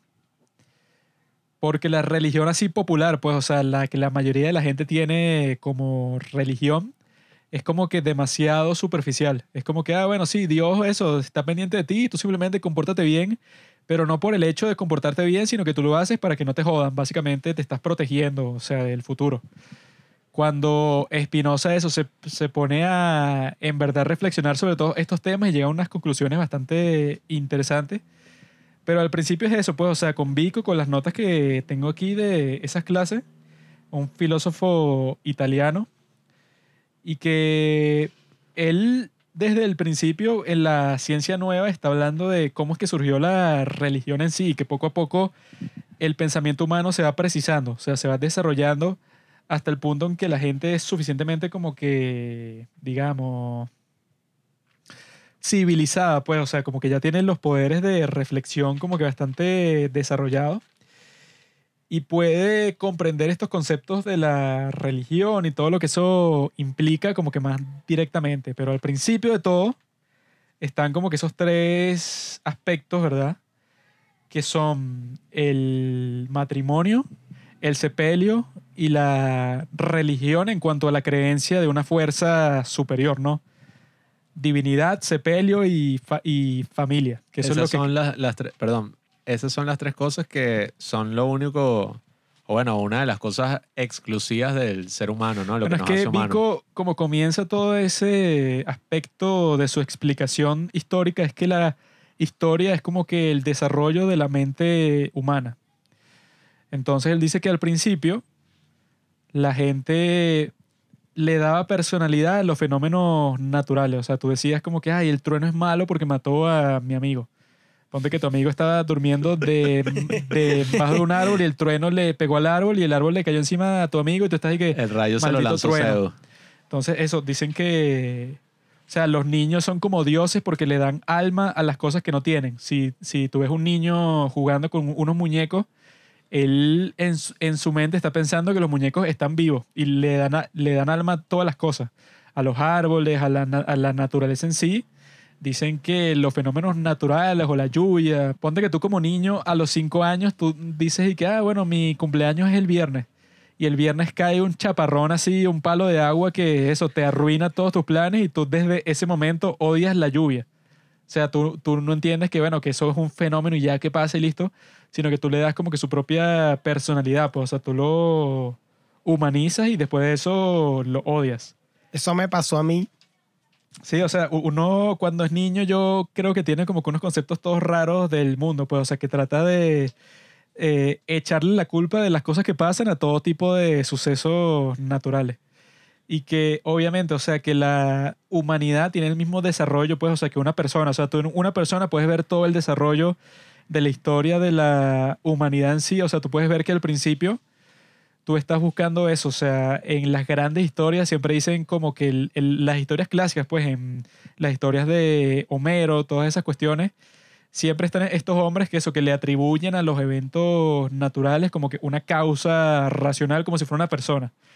Y que en el caso de Vico, él está mostrando que al principio de la historia, ese desarrollo de la mente humana, tú le das como que esa personalidad a todos estos eventos naturales y de ahí salen los primeros dioses, que si en Grecia, pues, o sea, tú dices como que, ah, bueno, está todo este panteón de dioses. Y al mismo tiempo, tú viendo como que todos esos aspectos de la, de la vida diaria, pues el dios de la guerra, que es Ares, ¿no? Todos tienen como que cualquier cosa, o sea, la agricultura tiene su propio dios, que es Demeter, el vino, que dios es del vino. Dionisio. O sea, todas las cuestiones que son humanas, al parecer, tienen como que esa esencia divina, ¿no? Que están buscando. Sin embargo, cuando va pasando el tiempo, todo eso se vuelve como que más civilizado. O sea, todo eso se acerca más a la verdad. Porque él dice que al principio tú tienes certeza sobre las cosas, pero en realidad es a través de tu desarrollo de todos estos conceptos que puedes tener el verdadero manejo de todo lo que está pasando, que es la verdad en sí. Y que él dice que todos estos mitos de la religión, de eso que Hércules que mató al león, y ahí fue que comenzaron las primeras Olimpiadas como que celebrando el hecho de que él mató al león y que ya la gente puede vivir en paz. Eso lo que simboliza es que se quema la selva. Cuando tú quemas la selva que está alrededor de este caso de Grecia, es que tú puedes plantar, o sea, que comienza la agricultura y entonces tú puedes decir que ah, por fin puedo vivir en un solo sitio, plantar la comida que voy a necesitar y ya después de eso es como que tu vida es completamente distinta. Pues, o sea, cuando ves ese mito de que Hércules mató al león, no se refiere literalmente a eso, sino a ese momento de la historia en que los seres humanos se asentaron en un sitio y cuando pasa eso, eh, mucha gente dice, muchos antropólogos y tal, que al principio la dieta de las personas, eso que fueron los primeros agricultores de toda la historia, era muy básica. Era como que, bueno, sí, tú siembras papas y comes papas papa. siempre y ya. Entonces, eso obviamente es peor. Eso tú te pones a pensar y que porque alguien quisiera ser agricultor cuando puede ser cazador, recolector y comes mucho mejor, comes carne, comes todo tipo de, de- Nueces, De frutas, fruta, pues, entonces, o sea, una la- variedad, una dieta muy tienes balanceada. mejor nutrición, tu vida es como que más entretenida y tal. Y hay un montón de teorías que están alrededor de eso. Una de esas es que la invención de la cerveza, que lo, lo que estamos tomando justo ahora, fue una de las razones para que la gente dijera y que vale la pena estar en un mismo sitio si yo puedo probar esto. Pues, o sea, si yo puedo tener estos ritos que al principio eran ritos religiosos que tú tenías con la cerveza, el vino, o sea, no era como que tú te lo tomabas por recreación y ya, para pasarla mejor, sino que tú lo tomabas porque era parte de un rito religioso. ¿no? Y, y bueno, y a la larga, precisamente esa, esa existencia muy, muy chimba, pues muy mierda de tener que vivir, trabajar todo el día del campo, depender de las estaciones, depender de muchos factores. eh, es lo que, bueno, todos decimos que es lo que básicamente le dio pie a la sociedad, pues a que nos pudiéramos organizar en grandes comunidades. Bueno, es que con eso que se ve claramente lo del templo este de Göbekli Tepe en Turquía, Mm. Ese templo, eso, la gente dice como que cómo es posible que unos cazadores recolectores que son esencialmente nómadas, que se mueven de un sitio a otro todo el tiempo, obviamente nunca hubieran tenido la organización y el poder que se necesita para tú construir un supler, un supler, un super templo en donde tú tienes que buscar materiales, tienes que mover piedras de muchas toneladas de un sitio a otro. Tienes que asentarte, pues, en un O sitio. sea, ¿cómo es posible que un grupo de cazadores recolectores sea capaz de eso? Bueno, casi im- imposible. Entonces piensan que la gente ya cuando consiguió la agricultura como forma de vida se dieron cuenta y que, bueno, si yo estoy en el mismo sitio, que ahí es que viene la, la parte en donde si tú ves el concepto de eso, pues de humanidad. Humanidad viene de la palabra latina humare, que significa enterrar, o sea, que significa tierra. Eh, significa darle eh, sepelio, sepultar a, tus muertos. Entonces ahí es que Vico hace una distinción bastante grande en que antes de que existiera la agricultura en sí, la gente lo que hacía era que ponte que se murió eso, tu padre y tú, y tú lo dejas tirado en la tierra, pues no tienes de otra, pues tú te vas a otro sitio y ya. Se O sea, cuando animales. se acaba la comida en donde tú estás, el follaje que puedes eh, conseguir, cuando se termina todo eso, tú te mudas a un sitio totalmente distinto que sea mucho más fértil que el que tú estás en ese momento. Entonces ahí es que están los cuerpos tirados por ahí y eso se lo comen los cuervos. Todos estos animales carroñeros se comen a tus ancestros y a ti no te importa. El muerto al pozo y el vivo al gozo. Esa es básicamente la mentalidad. Porque estás en un sitio del desarrollo de la civilización que tú no piensas en eso y que, ay, pobrecito el cadáver, como si fuera importante. Pero cuando llegas a un sitio es donde está la agricultura, donde hay un montón de cuestiones que ya te atan a ese sitio, en donde cuando tú empiezas a sepultar a, a tus muertos, tú dices y que, bueno, yo no me puedo mover de aquí porque aquí están las tumbas de mis padres. Y después, si sigue ese ciclo, bueno, están las tumbas de los padres, de los padres, de los padres, de la gente que vive ahí. Entonces, ya cuando pasa eso, tú estás asentado en un sitio y al mismo tiempo se ve claramente el surgimiento del matrimonio, porque el matrimonio significa eso, casarse. O sea, matri es madre, ¿no? Matrimonio, mono. Matrimonio significa estar con una sola mujer, ¿no? Es, es el acto de comprometerte con una sola mujer. Ah, ya mono de, de uno. mono pues. de uno Sí. y matri de madre. O sea, matrimonio Sí, significa eso, el acto de, de comprometerte con una sola mujer para que la familia, o sea, el fundamento de la familia esté seguro, porque tú sabes que tú te vas a quedar con ella y ya. Y que eso no era así para nada en los grupos estos de nómadas. Los grupos de nómadas, bueno, básicamente era y que, bueno, ten sexo con la mayoría de mujeres que puedas, porque así eso, así reproduces un montón de gente y tu, tri- y tu tribu es más grande, chévere. Pero cuando te asentas ya eso no es tan importante, sino que lo importante es ver si cómo crías a esos niños. O sea, no es simplemente que existan y ya, sino que crezcan para ser unas personas útiles que no sean unos tipos cualquiera. Entonces, por eso es que este bico identifica en el principio de la civilización esos tres elementos súper importantes de, o sea, qué es lo que te hace humano, que ya sí sabemos que eso, que el concepto de la humanidad en sí viene de humare, que es eso de enterrar, enterrar a tus muertos y quedarte en un solo, en un solo sitio, de casarte para crear estabilidad. El tercer elemento es la religión, por eso que dijimos, pues, que tú al principio le atribuyes a todos los eventos que te rodean como que una personalidad, una, humanidad, mística cuando obviamente que no la tienen, pues, o sea, que tú estás como que inventando eso, sin embargo, Vico dice que ese es como que el principio de que tú te des cuenta que él, él piensa que eso, que la religión tanto judía como cristiana es la verdadera religión. O sea, que esos son los que, ver- los que verdaderamente comprendieron el mundo. Entonces tú al principio tienes como con entendimiento superficial de Dios y con el pasar del tiempo es que tú empiezas a, a comprender que no es solamente eso, los eventos naturales y todas esas cuestiones, sino que son las cosas que te ayudan a vivir eh, mejor.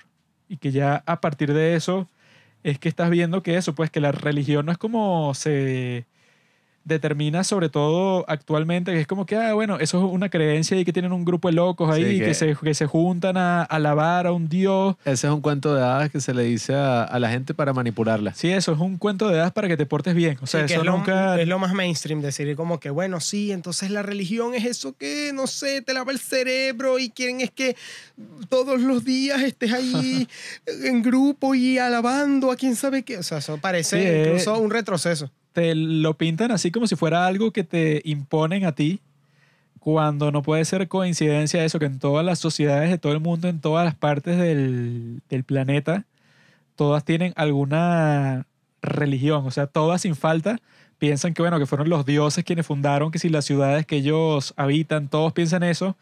Si estudias cualquiera de las civilizaciones de las primeras que existieron, todas, absolutamente todas tenían una religión. Todas menos Pedrito, que en Facebook dice que él es ateo y que nunca ha creído en nada ni en nadie. No, y de paso también ahorita incluso, aunque no sean civilizaciones, pero la gente tiende a, digamos, juntarse con gente que piense como ellos. Incluso actualmente hemos visto, bueno, que nacen demasiadas maneras de, de pensar, como lo puede ser, no sé, esta típica mentalidad de tiburón y que no es que te vas a hacer rico conmigo. La ley de la atracción. Eh, Exacto, ese tipo de pseudociencias y, y creencias que realmente no se sustentan en nada, pero que tienen como esa, esa idea de parecer mágicas y que a la gente le resultan atractivas y empiezan a juntarse en eso. Bueno. Entonces critican mucho a la gente que tiene religiones y que tú tienes religión, tú lo que tienes es una venda en los ojos, pero ya los ves después y que no, ahora sí con mi,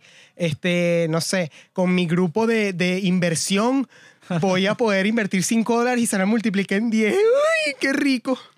Bueno, es que esa es la cuestión. Que si bien mucha gente critica la religión, parte de lo que se comentó al principio eh, sobre la existencia, que es existir, que es Dios. O sea, yo lo que más o menos puedo interpretar es que de alguna forma siempre hay una especie de creencia, ¿no? O sea, en todo, pues creemos en varios conceptos, creemos en, en que nuestra percepción nunca se va a equivocar o tenemos siempre creencias. Bueno, y que al mismo tiempo hay mucha gente que no está consciente que por lo menos el sistema de gobierno en sí se basa en eso. Mm.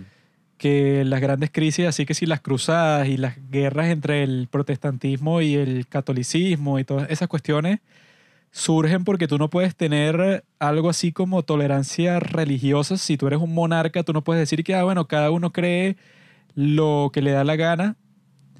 Eso para ti es imposible porque la forma en que tú legitimizas tu gobierno es que tú dices que el Dios te apoya. O sea, tú dices que, bueno, fue Dios quien me puso aquí, básicamente. Entonces, ponte que gran parte de la población no cree en ese Dios y te, y te jodiste. O sea, Eso el- yo lo escuché de muchas personas. Eso lo dijo Juanqui con el podcast.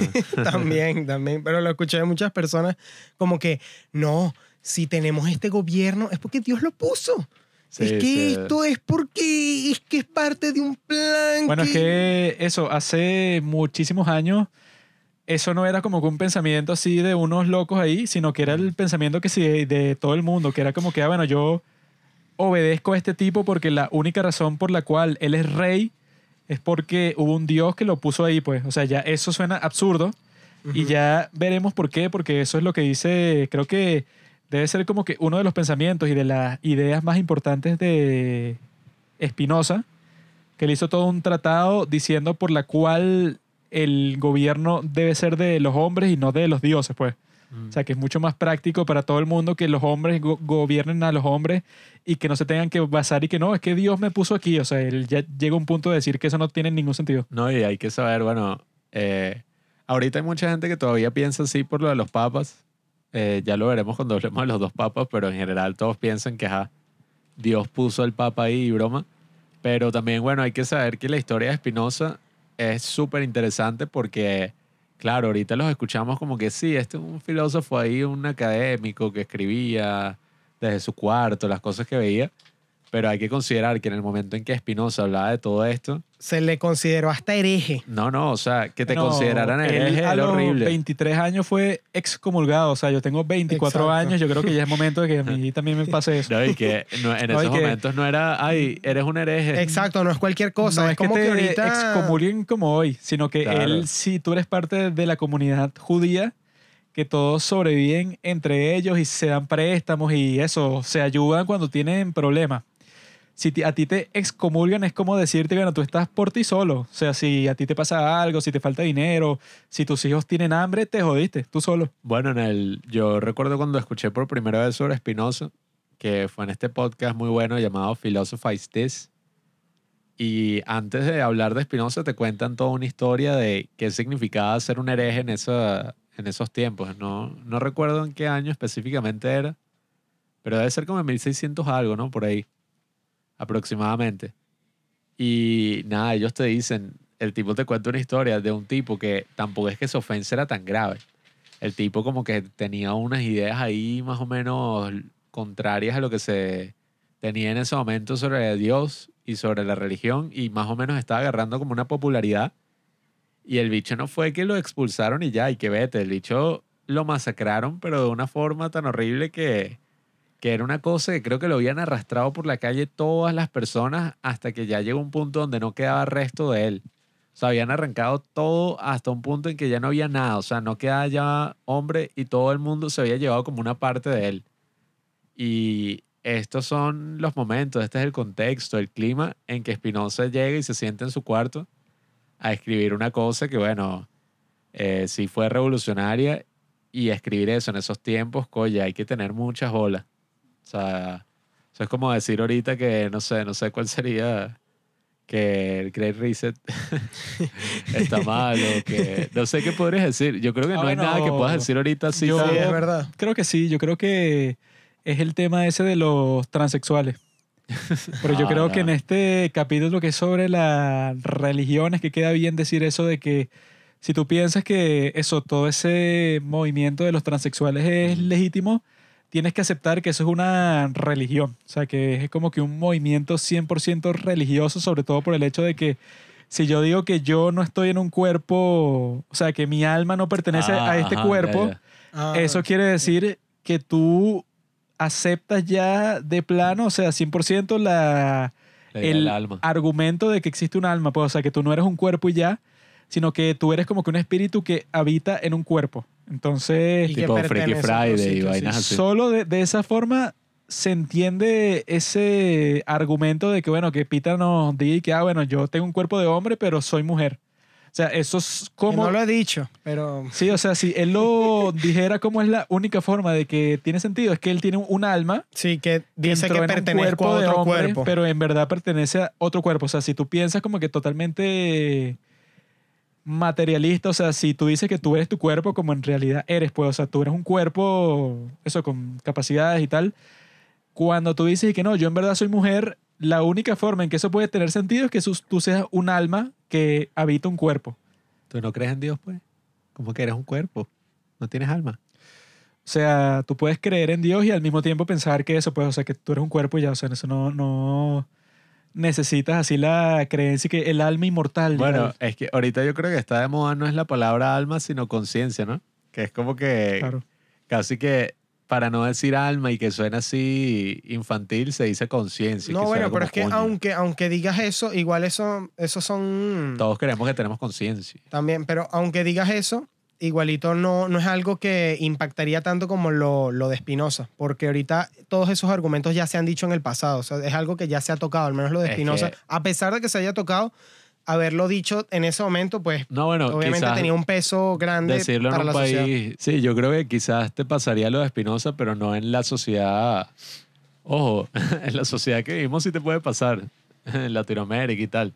Pero, por ejemplo, o sea, eso es como, imagínate simplemente vivir en una sociedad como Afganistán en la actualidad, bajo un régimen talibán. O sea, ahí tú eres mujer y dices una cosa así muy escandalosa y también te pueden matar, te pueden hacer todo eso, pues. Sí, te pueden- Ese sería como el equivalente, más o menos. O sea, el decir algo que va en contra del orden establecido y que te maten por ello.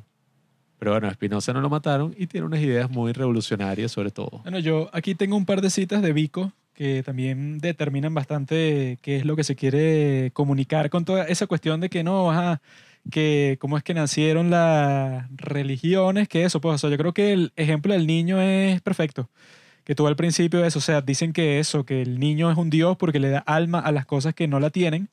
Tú cuando haces eso, creas un mundo así que es como una fábula, pues, o sea, que tú dices y que, ay, el oso es malo, como pasa en Tierra de Osos, que el oso mata al hermano del protagonista y ya él piensa que el oso es un villano, cuando en realidad es un oso y ya, pues, o sea, ese simplemente mata para sobrevivir. Pero aquí tengo esta cita que dice, y al estar durante mucho tiempo quietos y situar las sepulturas de sus antepasados en un lugar determinado, resultó que fueron fundados y divididos los primeros dominios de la tierra, cuyos señores fueron llamados gigantes, entre paréntesis, que suena semejante en griego a hijos de la tierra, o sea, descendientes de los sepultados. y en consecuencia se consideraron nobles al estimar con ideas justas en aquel primer estado de cosas humanas la nobleza que la nobleza por haber sido engendrados humanamente bajo el temor de la divinidad. O sea, de ahí es que surgen también todos esos, eh, la clase social así de los nobles, siempre tiene que ver con, ah, pero tu familia, ¿cuál es? Por ejemplo, los Roosevelt en los Estados Unidos y casi que todas las familias de Nueva York en los tiempos que comenzó la revolución de los Estados Unidos, siempre quedaron, bueno, por toda la historia, es como que el cementerio familiar de los Roosevelt, todos los nuevos Roosevelt se entierran ahí y ya Rockefeller. Theodore Roosevelt fue presidente y después fue Franklin Roosevelt, fue su primo que también fue presidente, o sea, se crean esas dinastías que terminan siendo como los que rigen así como que la sociedad desde ese momento, ¿no? Ah, ese fue el primo. Sí. Y la otra cita es, pues todas las repúblicas nacieron por la acción de las armas y después se estabilizaron con las leyes de cuya naturaleza quedó esta propiedad eterna, que las guerras se hacen para que los pueblos vivan en paz. Los orígenes de los feudos, pues, con una especie de feudos rústicos, los plebeyos se sometieron a las no, los plebeyos se sometieron a los nobles y con otra de feudos nobles o armados, los nobles que eran coño, que dice aquí no entiendo mi propia letra. Que eran soberanos en sus familias, se sometieron a la soberanía mayor de sus órdenes heroicos, que eran, ajá, bueno, toda esa cuestión de Hércules, que es el que funda la sociedad porque quema toda esa selva y eso es lo que tú tienes que hacer para hacer que la tierra sea arable, pues, o sea, que tú puedas plantar cosas ahí y servirte de la cosecha para sobrevivir. Vico se la da de poeta, ¿no? Claro, Y o que, sea, ay, los niños si representan tú- los dioses. si, si tú lees eso, si, si tú lees la ciencia nueva, él dice eso, pues que los poemas de Homero no son solo mitos y ya, sino es, básicamente la expresión de la historia. O sea, es lo que toda esa gente en ese momento tenía dentro de su espíritu que lo expresaba constantemente con lo que, lo, lo que pensaba que era lo más real, pues, o sea, lo que de aquí es que vienen todos nuestros héroes, que vienen todos nuestros fundadores. Eran como básicamente los mitos como ajá, de George Washington, de Hamilton, de John de esos tiempos eran, claro, Aquiles, Agamenón, todos estos grandes héroes eh, son los que fundan como que ese sentimiento republicano, pues, o sea que, bueno, in- incluso tipos como César, que según su familia, él era descendiente de Venus, o sea, tú eras así importante porque tú decías y que, bueno, yo no soy un simple mortal cualquiera, sino que yo desciendo de los dioses y la gente pensaba eso, o sea, lo creía 100%. ¿Y ahorita en qué estado estaríamos según Vico? Si esa era la niñez. O sea, técnicamente, Vico, o sea, cuando ya conoces algo de eso, pues como la religión cristiana, judía, etcétera, esa es como que la gran verdad que se te revela cuando ya tú tienes el uso completo de tus facultades. O sea, que te das cuenta y que, ah, bueno, esta es la verdadera religión, la realidad en sí. Entonces, o sea, ya con todo eso en mente, de cómo es que surgen, pues, todo lo que tiene que ver con religión, yo creo que ya se puede entrar a lo que yo te dije que era importante, pues todo lo, lo que tiene que ver con Espinosa, en donde es raro, pues, o sea, porque estamos conversando sobre Vico, que dice ah, que el cristianismo y el judaísmo es súper importante y súper real, o sea, es algo eh, majestuoso eh, casi. Cuando Espinosa por el otro lado, o sea, él también está de acuerdo con mucha de la filosofía judía del tipo este Maimónides, que es el tipo que se pone a reflexionar en verdad sobre todos estos conceptos así, pero seriamente, filosóficamente, pues, o sea, para explicarle a alguien sin decirle que no, simplemente cree, cree lo que te estoy diciendo, cree que el Dios de Israel le dijo a Moisés, o sea, él trata de explicar todas las cuestiones, pero como que si se lo explicara a cualquier persona que no cree, pues, o sea, como que para convencerte en verdad. Del otro lado, Espinosa, eso, pues, él quiere mostrarte que todo lo que se considera, todas esas cuestiones de la religión, todo lo que tiene que ver con el cielo y el, y el infierno, ten cuidado porque si haces cosas malas, Dios te va a castigar. Y entonces tú cuando vayas al infierno, bueno, la vas a pasar mal porque no quisiste seguir las leyes de Dios. Todas esas cuestiones, ¿verdad? que no tienen mucho sentido. O sea, yo que ya lo he, lo he dicho antes durante el podcast, pues, o sea, que si la gente en realidad pensara que el infierno existe, viviera su, su vida muy distinto de como la gente religiosa vive, pues. Si tú pensaras y que no, bueno, si llegó Pita y cometió un crimen, bueno, yo sé que él se va a ir al infierno y va a sufrir por una eternidad. O sea, si tú en verdad pensaras eso, actuarías muy distinto de cómo actúas, pues. O sea, tú pensaras que eso, pues, o sea, que cualquier paso en falso significa que te vas a quemar por la e- eternidad. O sea, es que también hay un autoconvencimiento de la gente a que, bueno, yo soy buena persona, haga lo que haga, siempre tengo una justificación eh, sin importar lo que yo haga. Entonces también esa parte creo que vale la pena visitarla. O sea, darse cuenta de que hay gente que por más que haga cosas malas o por más que eh, haga daño o se le pueda considerar una persona que iría directamente al infierno, siempre va a tener algo con lo que decir, no, no, es que yo lo hacía por tal cosa. Si lo hacen adultos con cosas que si...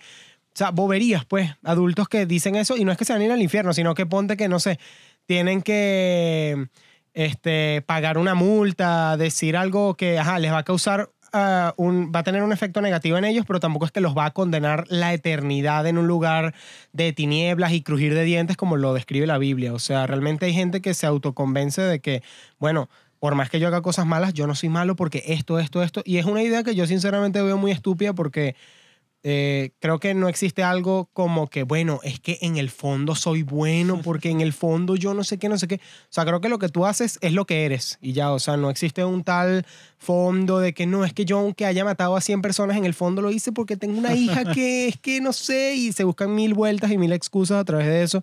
Y no, pues, o sea, realmente, lo repito, lo que eres es lo que haces. lo repito, lo que haces es lo que eres.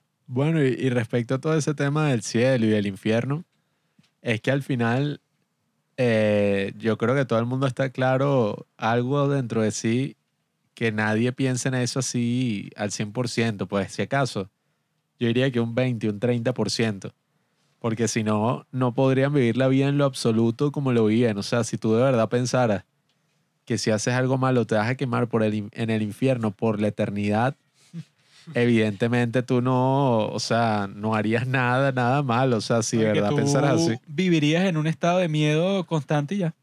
Bueno, es que cuando yo era niño, por ejemplo, me hablaban de todo esto de la religión. Recuerdo que decían y que Dios lo ve todo.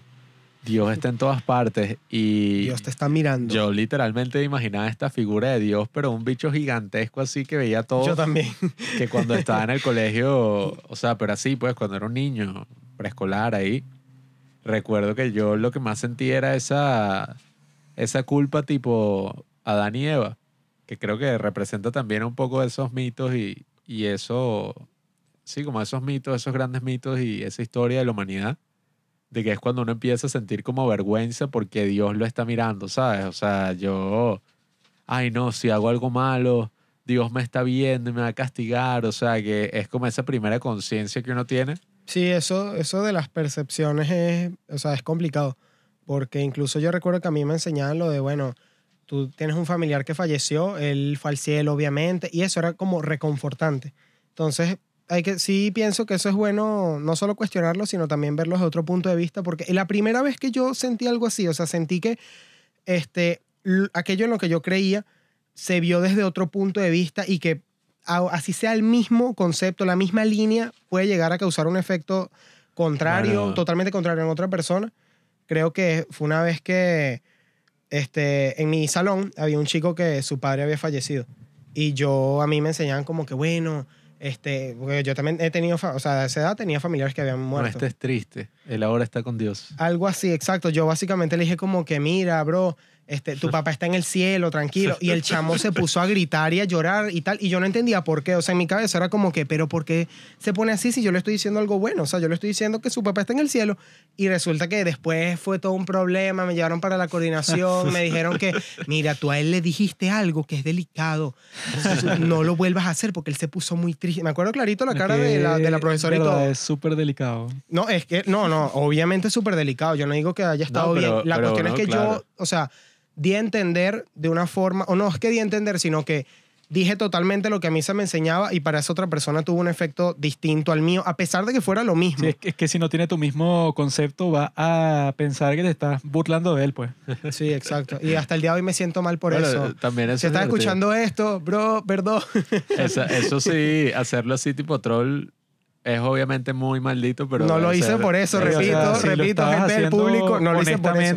Lo bien, hice pues. porque me sentía mal y yo quería decirle como algo reconfortante, porque a mí me reconfortaba, a mí me decían como que no, es que ahorita está con Dios y está en el cielo. Claro, es que ese es el punto que yo quería hacer, que cuando uno es niño y de verdad cree, no sé si 100%, pero casi un 100% en todas estas cosas, uno en verdad vive y actúa de una forma muy distinta a si yo creyera eso ahora. O sea, si yo en verdad creyera que al morir voy al cielo, pero con un 100% de, de certeza, se muere alguien y yo, ¿qué coño? Se adelantó, maldito. Yo quiero ir al cielo, ser rechísimo, voy a ver, a, bueno, a todo el mundo.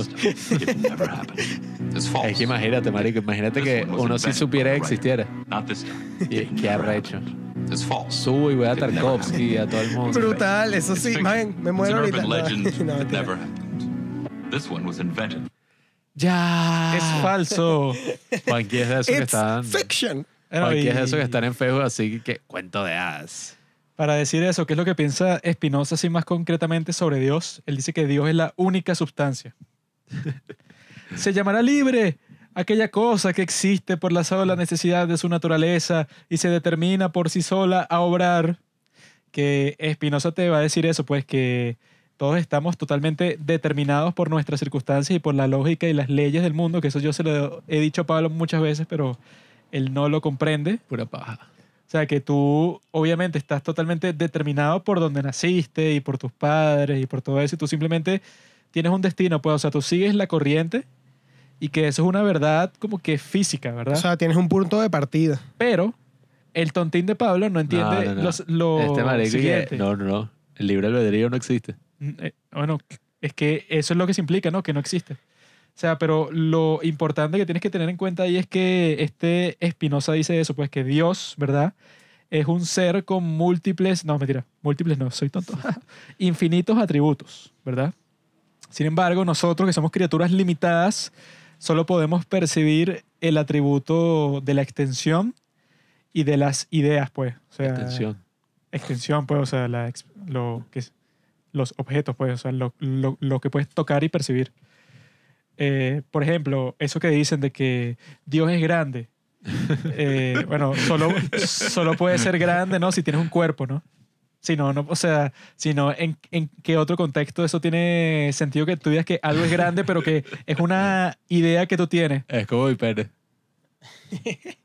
Yo pienso que es grande, pero es una idea que yo tengo y ya, pues. La idea de que sea grande es porque tienes otras cosas con qué compararlo. O sea, decir, ah, bueno, es grande porque eh, este es pequeño, este es pequeño. En comparación, pues, o sea, hay algo grande. Sí, no es por puedes eso. de- decir que es algo grande, pero que al mismo tiempo no tiene ningún cuerpo, o sea, que es totalmente etéreo, que está No es así como que en el aire, o sea, no puede es ser. infinito. Quienes confunden la naturaleza divina con la humana, como Pablo, fácilmente atribuyen a Dios efectos humanos. Eso, eso lo dijo Espinosa. Sobre todo mientras ignoraron también cómo se producen los efectos en el alma. Obviamente que eso lo dijo Espinosa, pues. Espinosa tenía O sea, un Espinosa, como concepto Pablo. del futuro de que Pablo iba A nacer Espinosa muchas veces le dicen panteísta porque él va a decir eso, pues que Dios es igual a la naturaleza. Pero no es igual en el sentido que es exactamente igual, sino que es como que la expresión, pues, o sea, porque Dios es muchísimo más extenso, muchísimo más grande, o sea, tiene muchísimo más atributos que ninguno de nosotros podemos percibir, pero es igual a la naturaleza, en- entre comillas, en cuanto que nosotros eso es lo que percibimos. Nosotros perci- percibimos que la única sustancia es Dios. De eso es que nosotros somos modos de Dios. O sea, todo lo que tú ves son modos de Dios y que por eso es que Einstein de- decía que Spinoza, él creía en el, en el Dios de Spinoza cuando le preguntaban y que tú eres religioso, tú crees en Dios.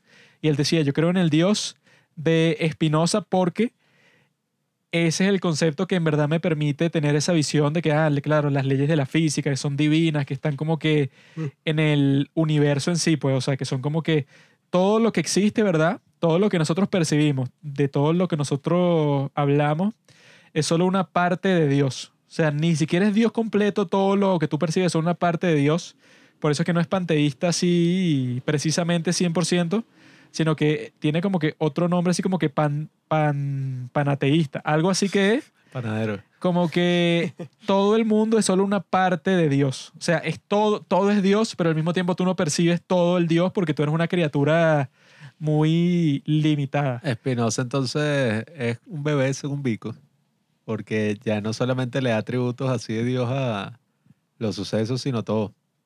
No, o sea, ahí estás completamente equivocado, Es- es sobre un chiste, es un todo chiste. un chiste malo porque existe, por no, ejemplo, no te lo tomes en serio. yo vi un, No, por favor, solo te pedimos la hora.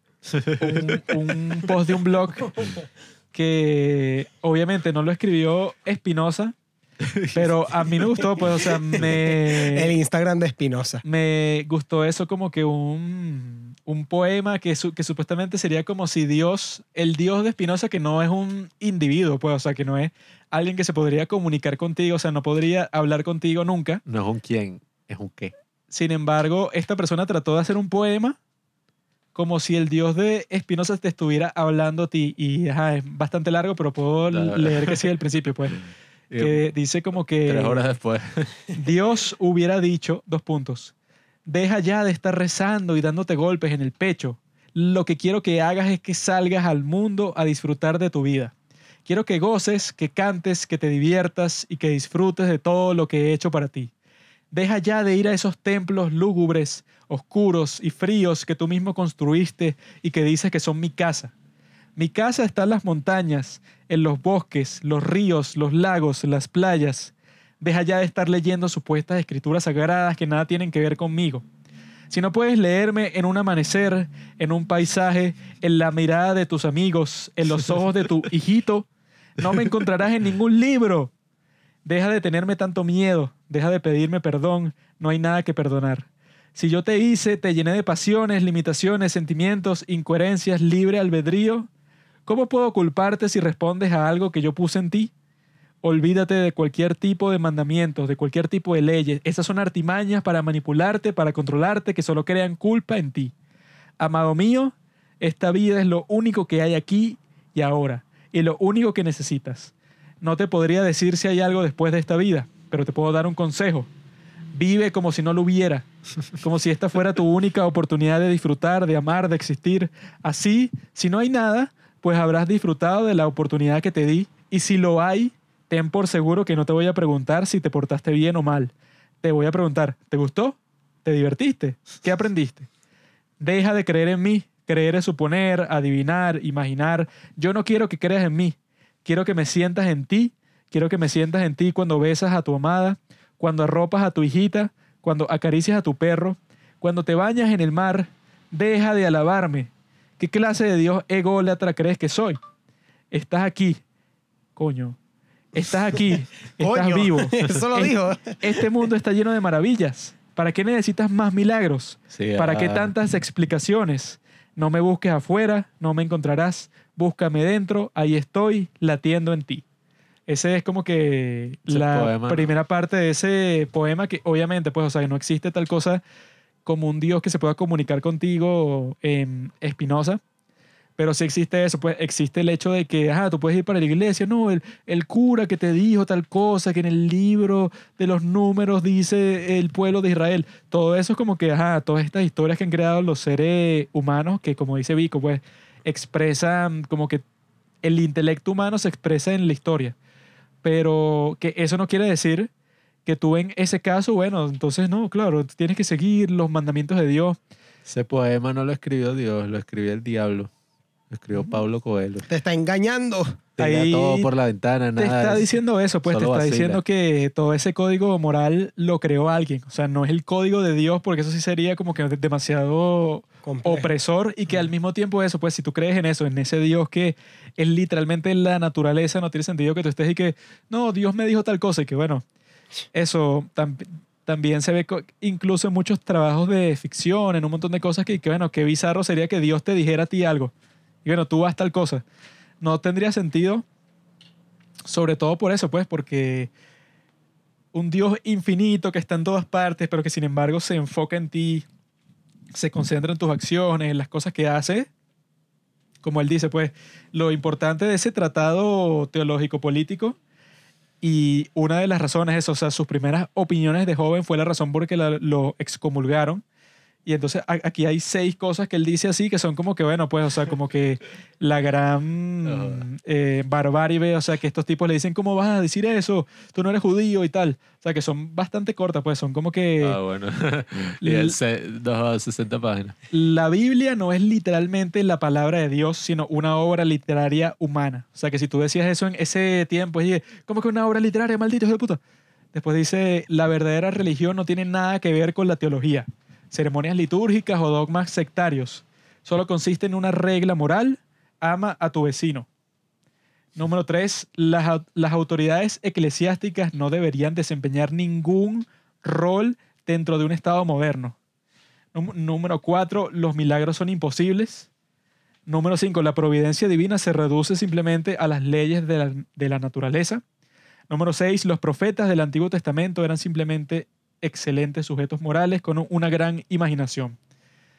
Y que eso, pues, o sea, esas autoridades en ese tiempo decían como que, ah, mira, este maldito nos quiere quitar el poder, pues. ¿Qué mata a Espinosa? O sea, este tipo quiere eso, pues, eh, antes, in- o sea, como nosotros vimos cuando estábamos en Roma, en el museo, ahí en la, la calle principal, que tú te pones a ver la historia de Italia y yo cuando estaba leyendo lo que decía en ese museo, yo estaba, ¿y qué? Y que los ejércitos papales eh, mataron a toda esta gente que estaba escondida en este, en este castillo y está ahí que ejércitos papales, ¿qué coño es eso? Entonces, antes el papa era como que un soberano, así que casi que tenía que aprobar que tú fueras rey.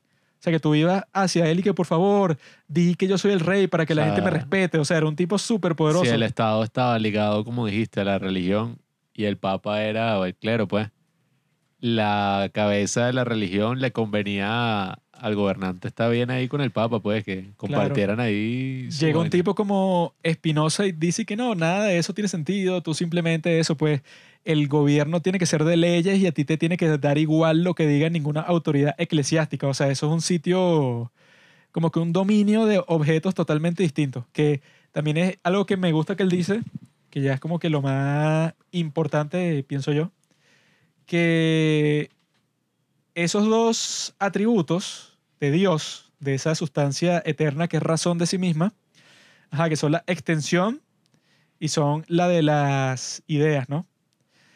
Lo que quiere decir eso es que con cada atributo tú puedes como que explicar todo. O sea, yo puedo explicar todo desde el punto de vista de la extensión, que es eso, pues como que la experiencia y tal. Al mismo tiempo puedo explicar todo desde el punto de vista de las ideas. Entonces, mira, puedo decir esta cita que fue uno de los apuntes que yo tenía, que dice, puedo hablar acerca de una enfermedad mental en, términos mentales, humanos, sobre cómo se sienten las personas que piensan. ¿Qué? Sobre cómo se sienten las personas y qué piensan. Los términos usados a partir del pensamiento son completamente válidos, pero incompatibles con un marco conceptual físico, científico, que solo se preocupe de los procesos químicos en el cerebro que dan lugar a esos comportamientos. Son dos enfoques diversos pero igual de verdaderos. Por eso es que la pretensión de una relación causal entre eventos físicos y mentales es paradójica, quizá incluso incoherente. Que eso es lo que dicen, por ejemplo, pues, o sea, que sí que hay muchos médicos y científicos que dicen y que, ah, no, bueno, Pablo, tú tienes depresión. Eso es porque unos químicos en tu cerebro hacen tal y tal y tal. Y eso es la depresión. O sea, la depresión no es lo que, no es lo que tú sientes. La depresión son esos químicos que te hacen sentir así, que es, es absurdo. O sea, si tú escuchas eso, es que, ajá, como los síntomas y lo que me hacen sentir mal no van a ser parte de la cosa en sí. Es como lo de que se dice de los, ne- los neuro... ¿Cómo es? Neurotransmisores. No, no, no. O sea, obviamente están los neurólogos, pero hay como un, una cierta, un cierto grupo de personas que cree que, bueno, o sea, si tú haces un MRI, un escáner del cerebro de Juanqui, ya ahí Exacto, tú ves todo. pues. O sea, y mira, y este cómo él piensa, cómo es él. Y si sigue avanzando la tecnología, mapeo todo su cerebro y listo. O sea, lo puedo transferir a una computadora, a Sí. otra. Esa es la conciencia. Esa es la implicación principal de eso, del pensamiento de Spinoza en ese sentido de los atributos, que es para decirte que, que bueno, obviamente, tú en el, en el atributo de la extensión, tú dices como que, ah, bueno, yo he sentido a Dios, yo siento que me comunico con esta entidad que está por encima de todas las cosas, o sea, tú puedes decir todo eso, pero va a llegar un, un genio y que no, Pita, tú lo que en verdad sientes es una eh, un módulo psicológico que tienes en tu cerebro que te dice a ti que no, que te tienes que reunir con otras personas y congregarte y hablar de Dios, pero eso es un cuento de hadas. O sea, esa es como que la forma estúpida de, de ver las cosas, pues que uno tiene primacía sobre el otro, de decir y que, ah, bueno, esa enfermedad que tú tienes, por eso es que las terapias, las psicoterapias son, o sea, tienen dos enfoques. El enfoque número uno, digamos que yo soy tu psiquiatra, Pita. Tú llegas a mi consultorio, ¿verdad? Y los enfoques son dobles. El enfoque número uno es químico. Yo te doy es unas pastillas para que tú eh, dejes de sufrir sobre el efecto que ciertos químicos tienen en tu cerebro. Y al mismo tiempo yo hago psicoterapia contigo. O sea, yo te pregunto cuáles son tus problemas, Counseling. cómo resolverlos, cómo te sientes sobre ciertas cosas. O sea, esas dos cosas no se, se pueden separar. Sí, es que Si es tú algo que... las separas, es algo completamente antinatural, porque tú vas a tratar de hacer y que, no, bueno, esta pastilla resuelve todos tus problemas. Eso no sucede así, sino que necesitas a alguien que pueda ver las cosas con perspectiva y toda esa cuestión. O sea, eso es una visión que se toma muy, muy en serio en la psicoterapia, que eso, pues, o sea, que las cosas que tú sientes no se reducen a los químicos en tu cerebro, sino que el hecho que tú las sientes es un evento en sí. O sea, eso es algo que en sí, o sea, solamente por eso es válido es algo que existe y que no se reduce a un efecto de las causas que supuestamente son esos químicos. No, pues, o sea, eso es como que lo que desde que Espinosa lo dijo, que si no recuerdo mal es en el 1600 y pico, ya se sabía sobre eso. Sin embargo, hay muchas personas que actualmente te van a, es a decir eso, pues. Y que no, tú simplemente estás teniendo unos efectos de unos químicos ahí, cuando en realidad es algo mu- mucho más complejo. Y tiene todo el sentido del mundo verlo así porque nosotros no somos seres netamente físicos. O sea, nosotros no es que, bueno, nada más comemos, eh, vamos al baño y respiramos y ya, con, ya eso es vivir, ¿no? O sea, para nosotros la idea de vivir compete en muchas otras cosas. O sea, cosas que no nada más son físicas. Te apuesto que cuando te estás riendo así con amigos, estás incluso viendo una película, estás sintiendo muchas cosas, eso para ti es- puede ser algún modo de, de existencia. Mm, Más Sí, no allá solo que... seríamos criaturas. Exacto, seríamos eh, seres que para qué entonces tenemos el cerebro y volvemos Bestias. al mismo, exacto, volvemos al mismo a la misma pregunta que teníamos al principio o al mejor dicho, a la misma reflexión que era de que bueno, nosotros tenemos estímulos que nos sobrepasan, o sea, nosotros no nada más es como que bueno, tenemos esto que nosotros percibimos, sino que tenemos aquello en lo que hay que trabajar, como lo puede ser el área física, sí, pero también está el área psicológica que vale la pena cuidar. Ya va, Yo decir creo que eso se vio claramente con el COVID. Porque a ti te pueden decir, Piti, que, ah, mira, yo te voy a mantener vivo. Simplemente quédate en tu casa y te inyecto y tú estás vivo en tu casa. Pero la realidad es que tú no estás vivo, pues eres un maldito miserable en tu casa. No puedes vivir normal, normalmente porque es eso que tú dices, pues, o sea, tú no eres simplemente un cuerpo y ya. Como dice en, en la Biblia, pues, o sea, no solo de pan vive el hombre. Y que si yo a ti solo te doy comida y, y vivienda y ya, entonces Pita es feliz. No, y lo mismo ya se- lo mismo se podría- Tiene, tiene comida y tiene un techo. ¿Qué más quieres? Lo mismo se podría decir de la sociedad compleja que vivimos actualmente, pues que ya hemos avanzado hasta un punto en que casi que la sociedad y, y la organización, la estructura más bien política de nuestras sociedades, nuestra cultura, todo está tan relacionado que ya es casi como una un cuerpo, pues, o sea, cada cosa cumple su función dentro de esta máquina, es lo que decían. Claro, pero más allá de eso, o sea, no es que nada más cumplimos esa función. Nosotros como individuos tenemos eh, eh, lo de la idea y la extensión. Una cosa es la idea, una cosa es una cosa es la idea que podemos tener de algo que de lo que somos, de lo que hemos sentido, de lo que hemos percibido y otra cosa es la, la extensión que es esto. Bueno, Ajá. lo que me gusta de ese pensamiento es que él dice que tú puedes explicar cualquier cosa desde el punto de vista de la extensión, tú lo puedes explicar completamente. Después te vas al punto de vista de la idea y también lo puedes explicar completamente. Lo que no debes hacer es tratar de decir que no, bueno, la idea es la causa de, de la extensión. O sea, tú estás eh, eh, pensando puras estupideces, simplemente eh, con este aspecto. O sea, si yo te doy las pastillas, estás curado 100% y ya. Siempre dice eso. O si desde la experiencia es que no, bueno, ¿para qué necesitas tú esos químicos? O sea, si seguimos con ese ejemplo de la psiquiatría, simplemente sea, eh. vamos a a hacerte una terapia así contigo, o sea, tampoco puedes negar el otro aspecto. O sea, si tratas de negar el otro aspecto, como hacen mu- muchos científicos, eres un tonto, pues.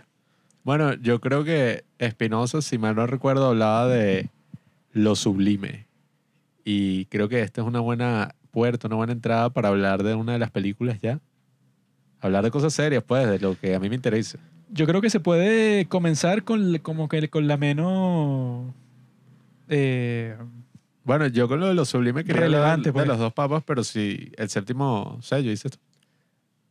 o sea, con eso pues, o sea, que si con la la del séptimo sello puedes empezar a ver así como que ajá, como que lo la forma en que se ve como que esa religión antigua así, pues, o sea, que te están mostrando ese, ese tiempo histórico así de que al principio de eso que están en en el medio de la peste negra. O sea, yo creo que ahí es bicho que puedes... en las cruzadas. Sí, o sea Sí. que ahí puedes como que comenzar a ver cómo se llegó de eso a después los dos papas, que bueno, ya todo es completamente distinto, pues, o sea, que, que ya es que depende de tu elección, lo que quieras hacer, ya no tiene nada que ver con cómo empezó la vaina, que eso, que como vemos en la conversación que hemos tenido hasta el momento sobre Espinosa, que eso no era solo una cuestión y que tú, tú tienes la fe, tú crees en Dios, sino que es que, bueno, si no crees en Dios y en el Dios que me representa a mí, o que yo represento más bien, entonces me jodí, o sea, ya no tengo poder. Y que todo estaba ligado con Dios, por ejemplo, la pandemia que ya comentábamos, el COVID, todo lo que estamos viendo,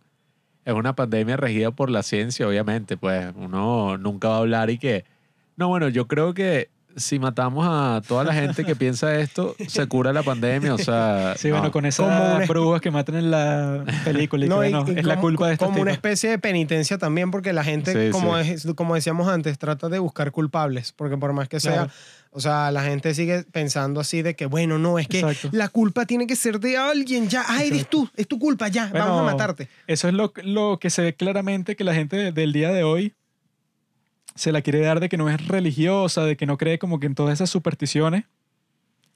Sin embargo, el proceso social que estamos viendo el día de hoy es súper parecido al, que vemos en esa del séptimo sello. pues. Todos quieren creer, pero no en un Dios, sino en el Dios de la ciencia, pues. No, y que todos quieren decir que quién es el culpable. Bueno, en el séptimo sello son como que las brujas que, ajá, que esto es un castigo de Dios. Pues, o sea, ustedes se han acercado mucho a Satanás. Por eso es que hay que matar a este, todo, este grupo de gente porque de ellos es la culpa que nos haya caído esta calamidad. Como en el día de hoy, o sea, ha pasado como que por muchos procesos eso de quién es el culpable, pero el día de hoy, eso pues de agosto del 2021, el culpable es el que no se vacuna, que incluso hay como que algunos médicos que han dicho tanto en entrevistas como en Reddit y que no, es que yo no quiero cuidar a gente que no se vacunó y se enfermó, porque ellos son malditos, ellos escogieron est- estar enfermos. Básicamente, entonces yo no quiero curar a nadie que no se vacunó y se enfermó de COVID No, y está a no, punto de morir. sí, qué clase de Aquí decían que eran y que es terroristas biológicos Sí, los que que- contagiaban el COVID. como dijiste tú, pues, Pita, pues, y que vamos a conseguir a alguien que culpar cuando en realidad es un virus, pues un virus no tiene conciencia, pues un virus simplemente hace para hace todas las cosas para las que está programado, pero Bueno, la gente sí, está buscando no, tenemos eso, a alguien que exacto. culpar, pues. La cuestión... Fauci. No, no. O sea, podemos culpar a China, pues. Xi Jinping. Pero ese no es el punto. El punto, O sea, es que sí, eh, el punto es que, claro, ahora no estamos hablando de, ok, ¿cómo solucionamos el problema?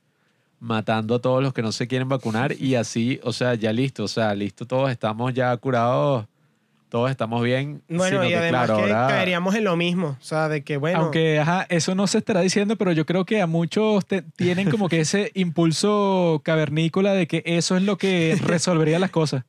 Que si yo mato a todos los que no se quieren vacunar, eso sería como, no sé, un intercambio espiritual, así como que si fuera una, peli- una película de Disney. no, y también y que- como una que si tiranía, la es como una tiranía, tú Sirenita, pues, y estar que encima. sacrifica tu voz y entonces yo te daré las piernas para que vayas a la superficie. Es que eso lo que así. revela es que al hablar de Dios y al hablar de, del cristianismo, pues, que es lo que estamos hablando aquí, no estamos hablando tampoco de todas las religiones, pero más o menos, pues, hablar de espiritualidad Mujahideen. no es hablar necesariamente como se percibe hoy en día, ¿sabes? Que ya es como que, ah, o sea, hablar de Dios, o sea, ¿qué es eso? ¿Qué random? Bueno, la iglesia. Como dice nuestro amigo ¿qué? César Noragueda, nuestro gran amigo del podcast y nuestro antiguo compañero de trabajo en Hipertextual, que él dice mucho eso, pues que la religión es un simple cuento de hadas. Cuando ya sí hemos conversado todo lo que hemos conversado, nos podemos dar cuenta fácilmente que no puede ser así, pues no, no tendría sentido que fuera algo tan simple, simplemente un engaño, sino que es parte esencial de todos los seres humanos, pero eso lo puedo decir con una, una certeza, no, con una, un sentimiento de verdad, yo creo que 100%, pues. Sí, que esa, esas creencias se manifiestan en general eh, de muchas formas, no solo en la historia, sino en la actualidad. Y bueno, en esta película, El séptimo sello, eh, sí vemos como esta gran representación de la peste negra, de todo lo que fue, bueno, un poco se habla de las cruzadas y de esta gran búsqueda de, ¿cómo es? Max von Sydow. Sí, que yo puedo decir una mini sinopsis ahí. Son un sí. caballero y su escudero que al parecer están volviendo de las cruzadas a un pueblo sueco y que se están encontrando con una serie de personajes todos extraños porque resulta que mientras ellos estaban en otro sitio, eso, peleando eso que llamaron las guerras santas y tal, en el pueblo de donde ellos venían, bueno, están todos como que en un estado de decadencia bastante grande porque la gente quedó como que arrasada después de, esa peste, que bueno, una de las primeras cosas que pasan es que eso, el escudero ve a alguien sentado así en la, en la grama por el Ah, camino en donde están, porque se acerca a preguntarle una dirección y cuando lo mueve ve que es un cadáver. Y él se, se queda así como que todo choqueado, pero cuando se pone a hablar con Max von Sydow, que es el caballero, él le dice que no, bueno, este, este tipo no quiso como que hablar mu- mucho conmigo, o sea, como si fuera una persona cualquiera. Entonces ellos están acostumbrados a la muerte y al mismo tiempo cuando llegan a ese pueblo, es una serie de personajes todos locos y que a mí me gustó bastante esa escena en donde está el otro grupo de personajes que son los actores.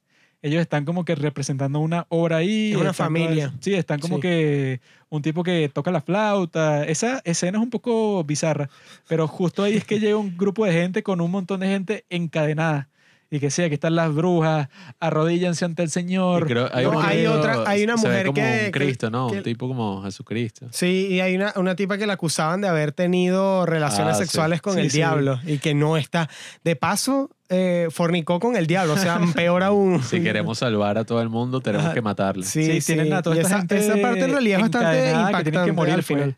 Tienen que morir todos ellos, entonces en ese ambiente es que sucede toda la película y todas esas reflexiones religiosas, ya solo con decir que eso, pues, que al principio el primer diálogo es entre la muerte, el personaje de la muerte, y el protagonista, que es Max von Sydow, que se pone a jugar ajedrez con la muerte porque le dice que, que esto me, me va, me va a dar tiempo. Si yo gano, me perdonas la vida y si tú ganas, bueno, muero ya.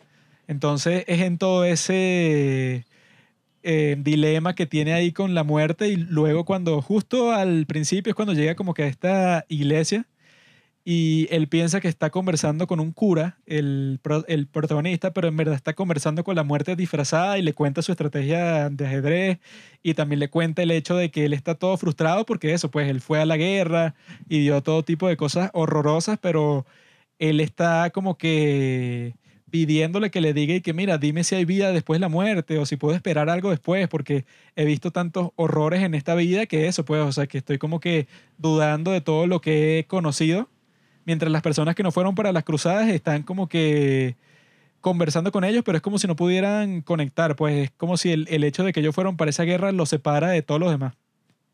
Sí. Repito, eh, no, no era Antoni- Antonius Block el que Ujú. estaba jugando Sí, sí. personaje. Lo que pasa es que tú estás diciendo el Eh, nombre del Exacto, actor. sí, sí. Sí, bueno, Max Estoy diciendo Max von Sydow, sí, pero sí, es Antonius Block. Antonius Bueno, esta película yo la he visto varias veces desde, yo creo como el 2015, por ahí, cuando descubrí a Bergman. A Ingmar Bergman, que es un director que ha reflexionado mucho sobre, no únicamente sobre la religiosidad y cosas de ese estilo, sino directamente sobre la muerte.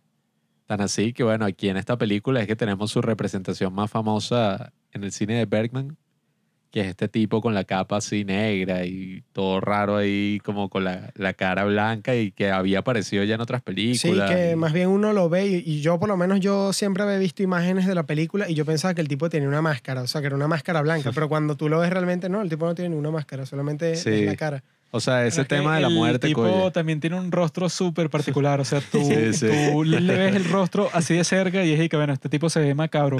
También. Pero es que, como digo, uno de los grandes temas que cautivaba a Bergman era el tema de la muerte, que es un tema que ha cautivado a muchos directores, bueno, Alejandro González Iñárritu, el mismo, bueno, Woody Allen, que tampoco es que lo cautiva dentro de sus fines, sino dentro de sus personajes.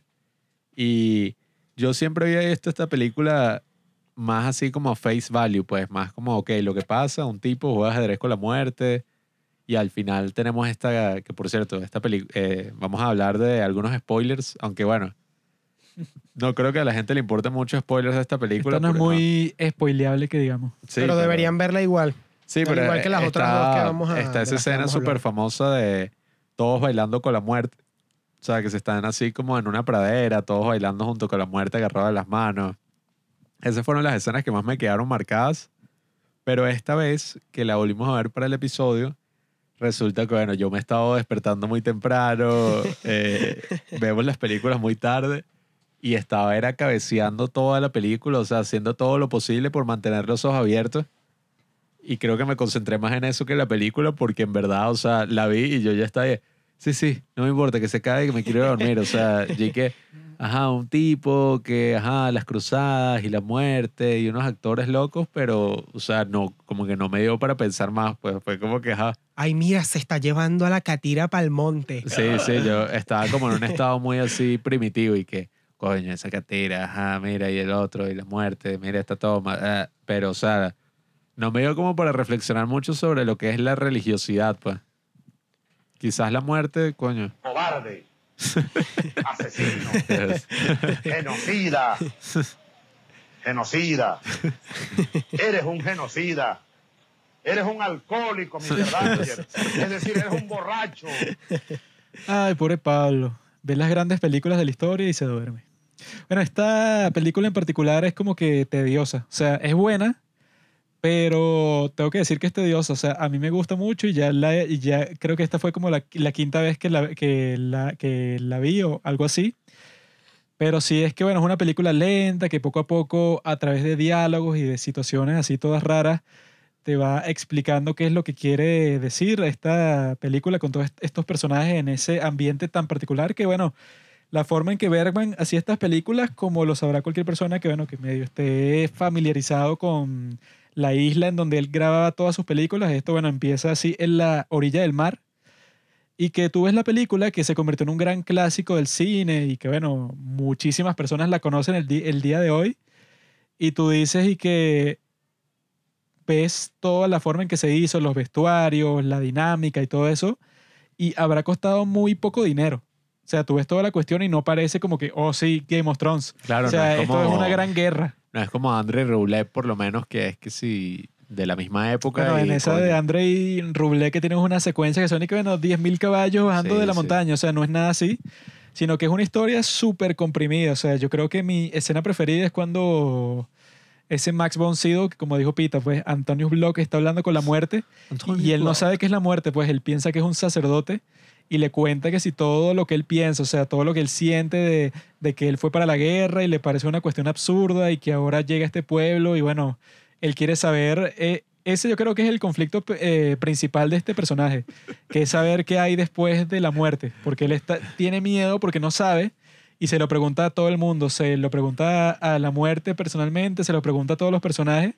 Obviamente nadie tiene la respuesta y él tiene miedo, pues él está como que, bueno, no sé qué hacer si ya me lle- llegó la muerte, estoy jugando ajedrez contra la muerte y tengo miedo, pues yo no sé qué es lo que me va a pasar después de que muera. Ay, No, y me- que ay, él ya, hasta- perdón. Rapidito, un mini comentario. Me estaba riendo yo solo porque me acuerdo de la parte en que muere como uno ahí que se monta en un árbol. que Ah, yo así. también, sí, yo también me estaba acordando. Bicho Primero como habla y las cosas. Por favor, y Bueno, este Y que, que y que- no, y que le dicen, ya, ya te vas a morir. Y el tipo, y que, ¿qué? ¿Me voy a el morir? chique, por favor. Y de repente se lanzó un grito como mudo. Y que y se cae el árbol.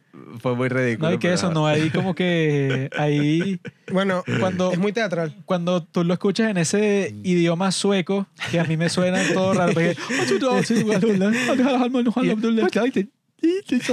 Una que broma le- que- dice que no hay ninguna forma de, de tener esto, sí, pero un- una forma como dices tú, pues súper teatral.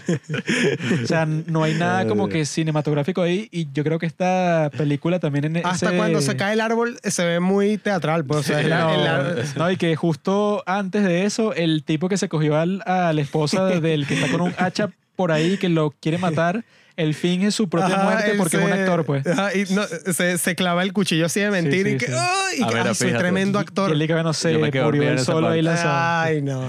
No, y que eso, pues, o sea, tú ves como que ese, con, ese contraste ahí de que, por ejemplo, cuando le llega la muerte, ya cuando están todos así en el grupo que se pone a jugar con Antonio Block, este tipo, el actor principal ahí que tiene a su esposa y a su hijo en el carruaje ese, Que es Hoff. el- ellos se van súper rápido porque dicen y que la pizza, o sea, ese tipo que antes ya había dicho al principio que él y que tuvo una visión Sí, en donde con- vio a la Virgen María con el niño Dios Ajá, y sí. nadie Sí, le sí. cree. No, pero bueno, se veía que se dio a entender que él sí veía ese tipo de cosas. Pues. Pero él cuando ve eso que Antonio Vlog está jugando con la muerte, él dice que hay que irnos de aquí.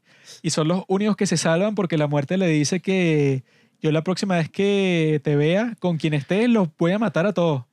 Y yo vi que, bueno, este tipo, Antonio Vlog, es medio maldito porque se tuvo que haber ido por su cuenta para que lo mataran solo él, pero no, se fue con todo el grupo y al final se, se da a entender que los mataron a todos y Sí, que él ya sabía que eso sí. iba a pasar, pero yo creo que a él no le importaba mucho porque estaba como que tan desesperado de saber qué hay después de la muerte que le está de que, bueno, que se mueran todos No, conmigo y ya. y- ¿Qué, qué pasó con la esposa y un castillo? Bueno, cuando llegan ahí es cuando se cree que, ajá, o sea, ya la muerte va a aparecer en, cual- en cualquier momento, pero él está como que medio feliz, el protagonista, porque por fin está viendo a su esposa después de tanto tiempo. Sí, estar reunidos todos en una mesa. Pero como a los cinco minutos llega la muerte y todos y que, ¿quién eres? y tal, pero él está como que, bueno, ya es momento, véngase todos y eso, cuando están subiendo así por esa colina, que los ves como que bailando así, es que están siguiendo a la muerte porque le dijo pues al protagonista, con quien te encuentres lo- me los voy a llevar a todos porque tú me hiciste este trabajo de ser la muerte muy difícil con la estupidez del juego. Pues.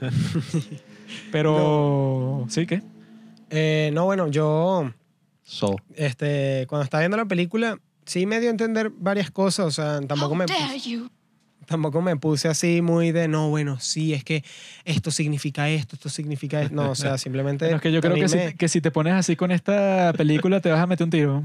Sí, también porque todo lo que, lo que cuestiona Antonius Block con este cura eh, da mucho para, para entender y es más o menos de ahí donde parte lo que quiero decir, que es que, y bueno, también para pegarlo un poco con lo de Spinoza.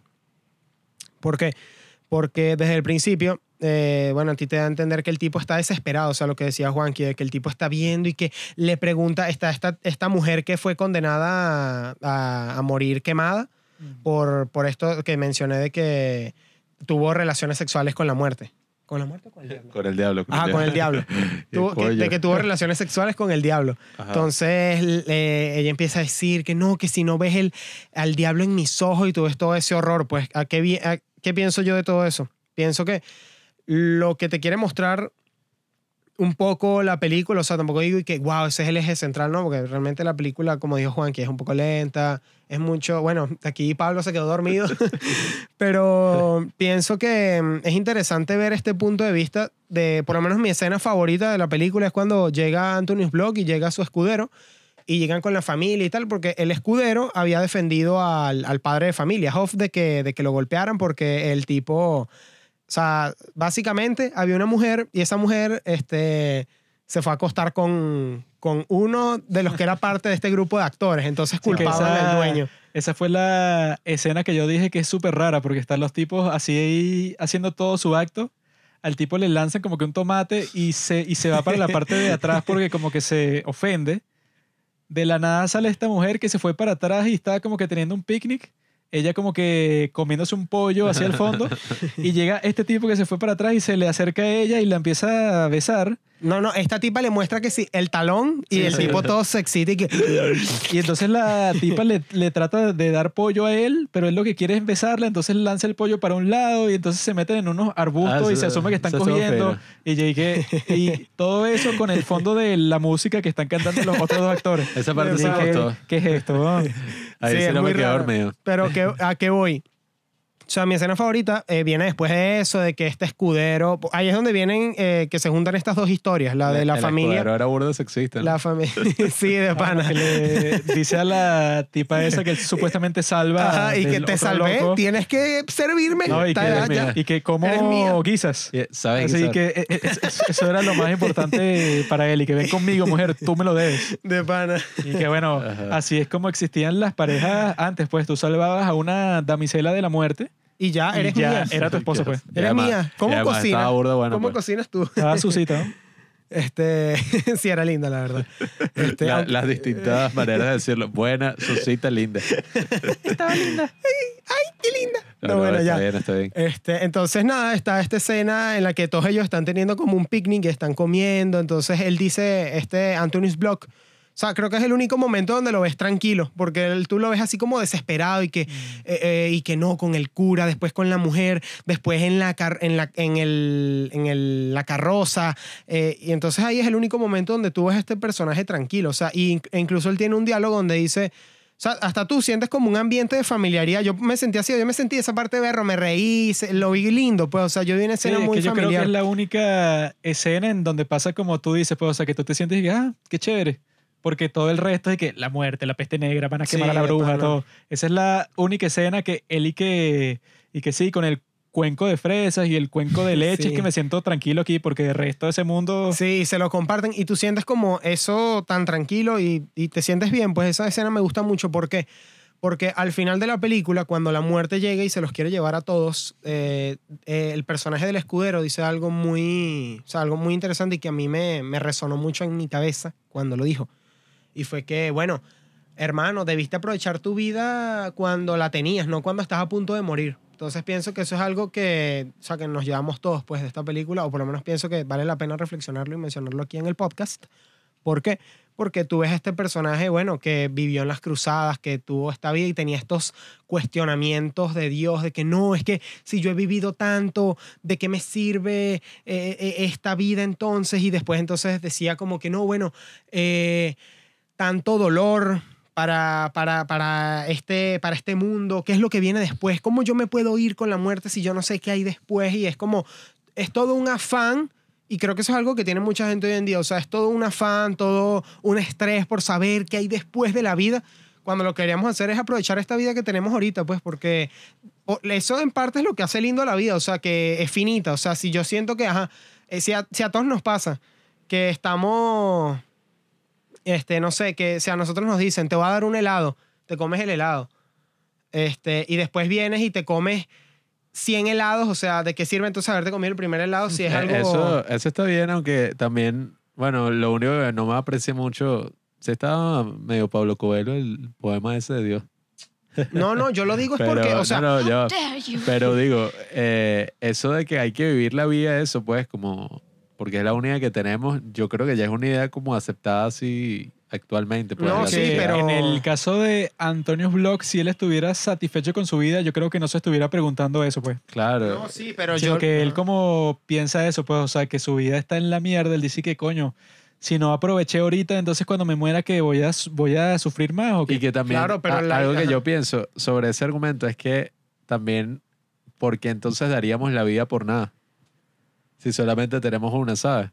Porque, ojo, obviamente que eso eh, en- no en todos los contextos se dice de esta forma, pero si hay gente que lo dice casi así como un hedonismo, ¿sabes? Y que bueno, Hay cosas peores que la muerte, Pablo. No, no, no lo digo desde, desde ese sentido, lo digo porque, ¿No bueno, viste Vincenzo? O sea, la idea de que, como dije, sea finita, es, eh, la- perdón, la idea de que la vida es finita es lo que en parte le- la realza, porque sabes que no es para siempre y tienes que aprovecharla. Si fuera infinita, ya nunca la aprovecharías y bueno, tengo el tiempo, todo el tiempo del mundo para hacerlo. Entonces, nada, A mí eso me es chévere gustaría verlo. O sea, vivir para siempre, ¿no? mm, no sé si valdría la pena. A mí no. O sea, te lo respeto tu pensamiento, pero yo pienso que, o sea, yo pienso que, bueno, el Sería día que como el muera es interesante. O sea, es vivir interesante para, morir. siempre, vivir para siempre sería tan mal como la muerte. Porque lo único que hace la muerte algo así tan tenebroso es el hecho de que es permanente. De que ya no se puede hacer nada, de que ya pasó, de que listo, ya nunca más vas a volver a ver la persona. Yo me imagino que el antónimo de la muerte, que sería vivir para siempre, debe ser igual de horrible. Falso. This one was invented by a writer. Sobre todo bueno. porque eso, pues, porque si estás muerto no hay conciencia, pues. Pero si estás vivo para siempre, Lo que le dije. yo creo que el ser humano es capaz de eso, reinventarse así como que, ah, bueno, Creo que vas a anhelar la muerte, el momento en el que vivas para A los siempre. 100 años, a los 150 llegué. Ya, marico. solo piensas tú porque tú no sabes cómo vivir. Yo Bueno, que soy pero- mayor, te puedo decir a ti. Yo creo que ya podemos ir a hablar señor, de. Creo que podemos hablar de los dos papas asesino, genocida, para hablar de mi idea de lo sublime. genocida. Su idea. Nunca ha tenido una idea en toda su vida. Eres un alcohólico, Mr. Dangers. Ahora me gustaría hablar de la película Los dos papas de Fernando Meireles, el mismo director de Ciudad de Dios, ¿Este qué? un brasileño ¿Cómo habla? Que Ah, es tremendo director, es tremendo director, ha hecho grandes cosas. hablas así? Sí se puede saber. Porque si es que hay que hablar de cine. Pero es una película del año 2019, ¿no? Sí, Sí. sí, sí. Que bueno, el 2019 también fue un muy buen año del cine. Increíble. Eh, sí, el, sí, es que estoy, ahorita estoy un poco confundido con los tiempos, pero ya nosotros hablamos de que el 2019, bueno, fue uno de los mejores años así de, películas, salieron grandes, grandes películas y bueno, eh, Los dos papas es una de ellas, eh, apareció en Netflix, fue como una producción de Netflix y es como extraño, o sea, a mí me gustó mucho, pero entiendo que hay gente que está ahí que, a mí qué me importa, o sea, dos papas, me saca cool, o sea, a mí qué. Pero en verdad, o sea, ya solamente lo que dice el título, sin duda es un momento histórico casi que inigualable, pues una singularidad histórica que existan dos papas en el 2000, eso fue en el 2013, ¿no? Cuando transcurre esta película, eso sin duda fue, bueno, uno de los momentos así más locos de, de la historia reciente y que creo que fue algo que en verdad sí tuvo impacto porque ahorita uno piensa como de la religión y el catolicismo como que sí, sí, ah, que el Papa dijo tal, sí, me saca culo, pero bueno, al menos yo, pues yo tenía 13 años, en ese momento igual era como que coño, el Papa, o sea, el Vaticano, la cosa. Así que bueno, Juanqui, lánzate tu sinopsis. Yo, re- ya, rapidito. Yo recuerdo que... Silencio, por favor. No, bueno, yo recuerdo que sí fue eso que tú dices de un momento histórico, porque en mi colegio se formó todo un show porque es que esto es imposible y tal, y nos pusieron casi que, recuerdo que nos llevaron todos a un teatro y nos pusieron ahí en un, en un proyector casi que lo que estaba sucediendo, de que este Papa Benedicto Benedicto estaba, estaba renunciando y era Ratzinger. una locura. Ratz- sí. Y era una locura, o sea, todo el mundo estaba y que no, esto es histórico, ¿cómo es que va a renunciar y no sé qué y no sé qué? Y tengo entendido que había pasado antes igual, pero ahorita era como, bueno, sí, pero en hace tiempos 700 actuales. años. Exacto, hace muchísimo tiempo. Entonces, en tiempos actuales era algo 700 loquísimo. años desde la mirada del universo no es nada, Pablo. Solo un la mirada humana nos va, todo, nos va toda la historia. 700 Nosotros somos esto.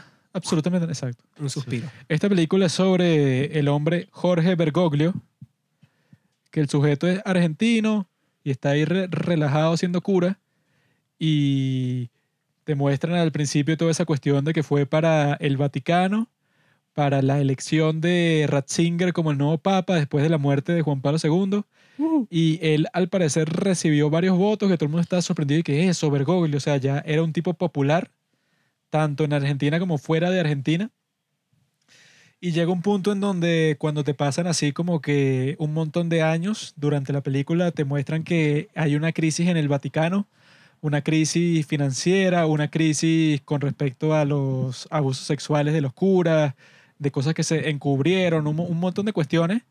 Y entonces en ese momento es que ese Bergoglio, que también hizo el líder religioso en Game of Thrones y que fue antes de esto y, y que todo el mundo está de que es, exa- es exactamente igual al Papa Francisco, qué loco. Sí. Eh, porque el personaje en Game of Thrones también es así que, que no, yo voy descalzo para todas partes y soy la persona más humilde del mundo y estoy con los pobres, toda una, una cuestión así, que así supuestamente es el Papa, el Papa Francisco. Y en la película eso, él se quiere retirar y le manda unas, car- unas cartas a Ratzinger, al Papa, y el tipo no le responde hasta que le llega otra carta que lo llama a Roma para hablar con él personalmente. Y toda la película es como que ese diálogo que tienen ellos dos, o sea, es una película yo creo bastante teatral, porque están como estos dos personajes principales que se ponen a conversar sobre todos los temas de la religión, de que al principio uno de los reporteros dice que Juan Pablo II supuestamente iba a ser el papa que lo iba a cambiar todo, tenía un montón de reformas, pero no se hizo ninguna, pues, o sea, to- todo eso de que los curas se puedan casar, del matrimonio homosexual, tenía un igual. montón de cuestiones, pero que no pasaron, pues, entonces como que la tentativa ahí que, ah, bueno, todo depende de la nueva elección, si es un tipo que lo ponen como el reformista a Bergoglio, que se convertiría después en el, en el Papa Francisco, o a Ratzinger, que es el Papa de Alemania, que bueno, que renunció y todo eso, y que era como que 100% conservador. Entonces son como que todos estos debates que tienen entre ellos dos, pero que al mismo tiempo eso no es como que un diálogo filosófico en donde los personajes no tienen sentimientos, sino que ellos mismos desarrollan una relación muy interesante entre, entre ambos. Yo creo que es un logro de la película, que es una película eso como que bastante estática, bastante limitada, pues, o sea, que es que se graba en este sitio y en, y en este sitio y ya. En un set que construyeron de la Capilla Sixtina, en un castillo que es donde se queda el Papa en el verano, o sea, algo bastante limitado, pero que al mismo tiempo logra eh, algo bastante grande, que es eso, pues, o sea, que se relacionen todos estos temas filosóficos y religiosos en las conversaciones que ellos tienen y captura ese momento histórico, pues, o sea, que eso, pues, en 700 años nunca había renunciado un papa y que la personalidad de estos dos personajes es súper particular, pues, o sea, no te puedes ah, eh, imaginar a dos personas que sean parecidas, son dos personajes súper particulares y que las interacciones entre ambos se vuelven muy, muy interesantes y es admirable eso, pues, o sea, que es una película en donde no hay nada así flashy, no hay nada que te pueda llamar la atención si yo fuera es un productor de Hollywood y que bueno, esta es una película en donde el 90% del tiempo son dos viejos conversando. Dos viejos así, unos actores que sí, octogenarios conversando y ya. Yo como productor de Hollywood así diría que bueno, no sé quién carajo va a ver esto. No hay persecuciones, no hay escenas de acción, no hay chicas sexys, no hay nada. Sin embargo, la película es buenísima. Tiene una cinematografía, un guion, todo está bastante bien hecho. Y a mí me gustó mucho cuando la vi y cuando la volví, cuando la volví a ver me gustó más todavía, pues. Bueno, fíjate, esta es de las películas en las que no me quedo dormido. ¿Vas a decir algo? Un milagro porque Pablo ya es un viejo. No, bueno, eh, pienso que mm, estas tres películas de las que vamos a hablar hoy, eh, si yo les tuviera que poner una, les tuviera que poner una palabra para recomendarlas, no voy a decir que, que las defina, ¿no? Porque eso es muy complicado. O sea, hay, demasiado, hay demasiados ángulos de ver, por lo menos la del séptimo sello. Y, y esta creo que sería cuestionamiento. O sea, porque sí te ayuda a cuestionarte cosas, no solo de la iglesia, sino en sí de tradiciones y eso. Y básicamente eh, es lo que buscaba a veces la filosofía. O sea, mucha gente se confunde y que no, sí, ahí en la filosofía está la verdad, cuando en realidad la filosofía es la puerta que tú tienes para empezar a cuestionarte más cosas. Y eso es una gran ayuda. ¿Por qué? Porque eh, que tú puedas dudar de eso en lo que crees, más bien te va a reafirmar más o puede llevarte por otros senderos que también son interesantes. Entonces, creo que hacerse preguntas es mayor, ma- mayormente lo que hacen este tipo de películas, que te ayudan a ti a, a tener ciertas cosas que reflexionar a lo largo de, de, de- de cómo la película va sucediendo y eh, cuando termine incluso, y, y en este podcast incluso, o sea, que estamos aquí hablando y estamos compartiendo ideas que tenemos sobre eso. Entonces, eh, a mí por lo menos lo que, me, lo que me llegó fue cuestionarme si realmente esta figura del papá, bueno, yo, obviamente yo, o sea, yo, o sea, y muchos sabemos, tenemos la idea de que, bueno, realmente no es que, wow, el papa es como el sinónimo de Dios, cuando realmente no, o sea, la, la misma película sí te ayuda a cuestionarte esto y no lo digo nada más en los diálogos, porque sí, hay buenos diálogos, está esta conversación que es súper potente entre estas dos figuras en las que se cuestionan lo de el, el- el abuso de menores, eh, lo del el tradicionalismo en cuanto a la vestimenta, las joyas, cie- ciertas cosas que, bueno, uno diría como que, bueno, eso se lleva haciendo desde hace dos mil años, pero realmente a mí, sinceramente, lo que me, lo que me hizo así como preguntarme, berro, o sea, o ponerme, o mejor dicho, poner los pies más en la tierra, es que estas siguen siendo personas, pues, o sea, por más que mucha gente apenas los ve y que no me, me, me Persigno. persigno, ajá. Eso Me- se llama santiguarse. Persignarse. Persignarse no es eso. ¿Qué es persignarse? Públicamente se conoce como eso, pero santiguarse es la seña que acabas de hacer para los que no tienen video de esto, que es nadie, Que es porque nadie. yo solo puedo verte a ti.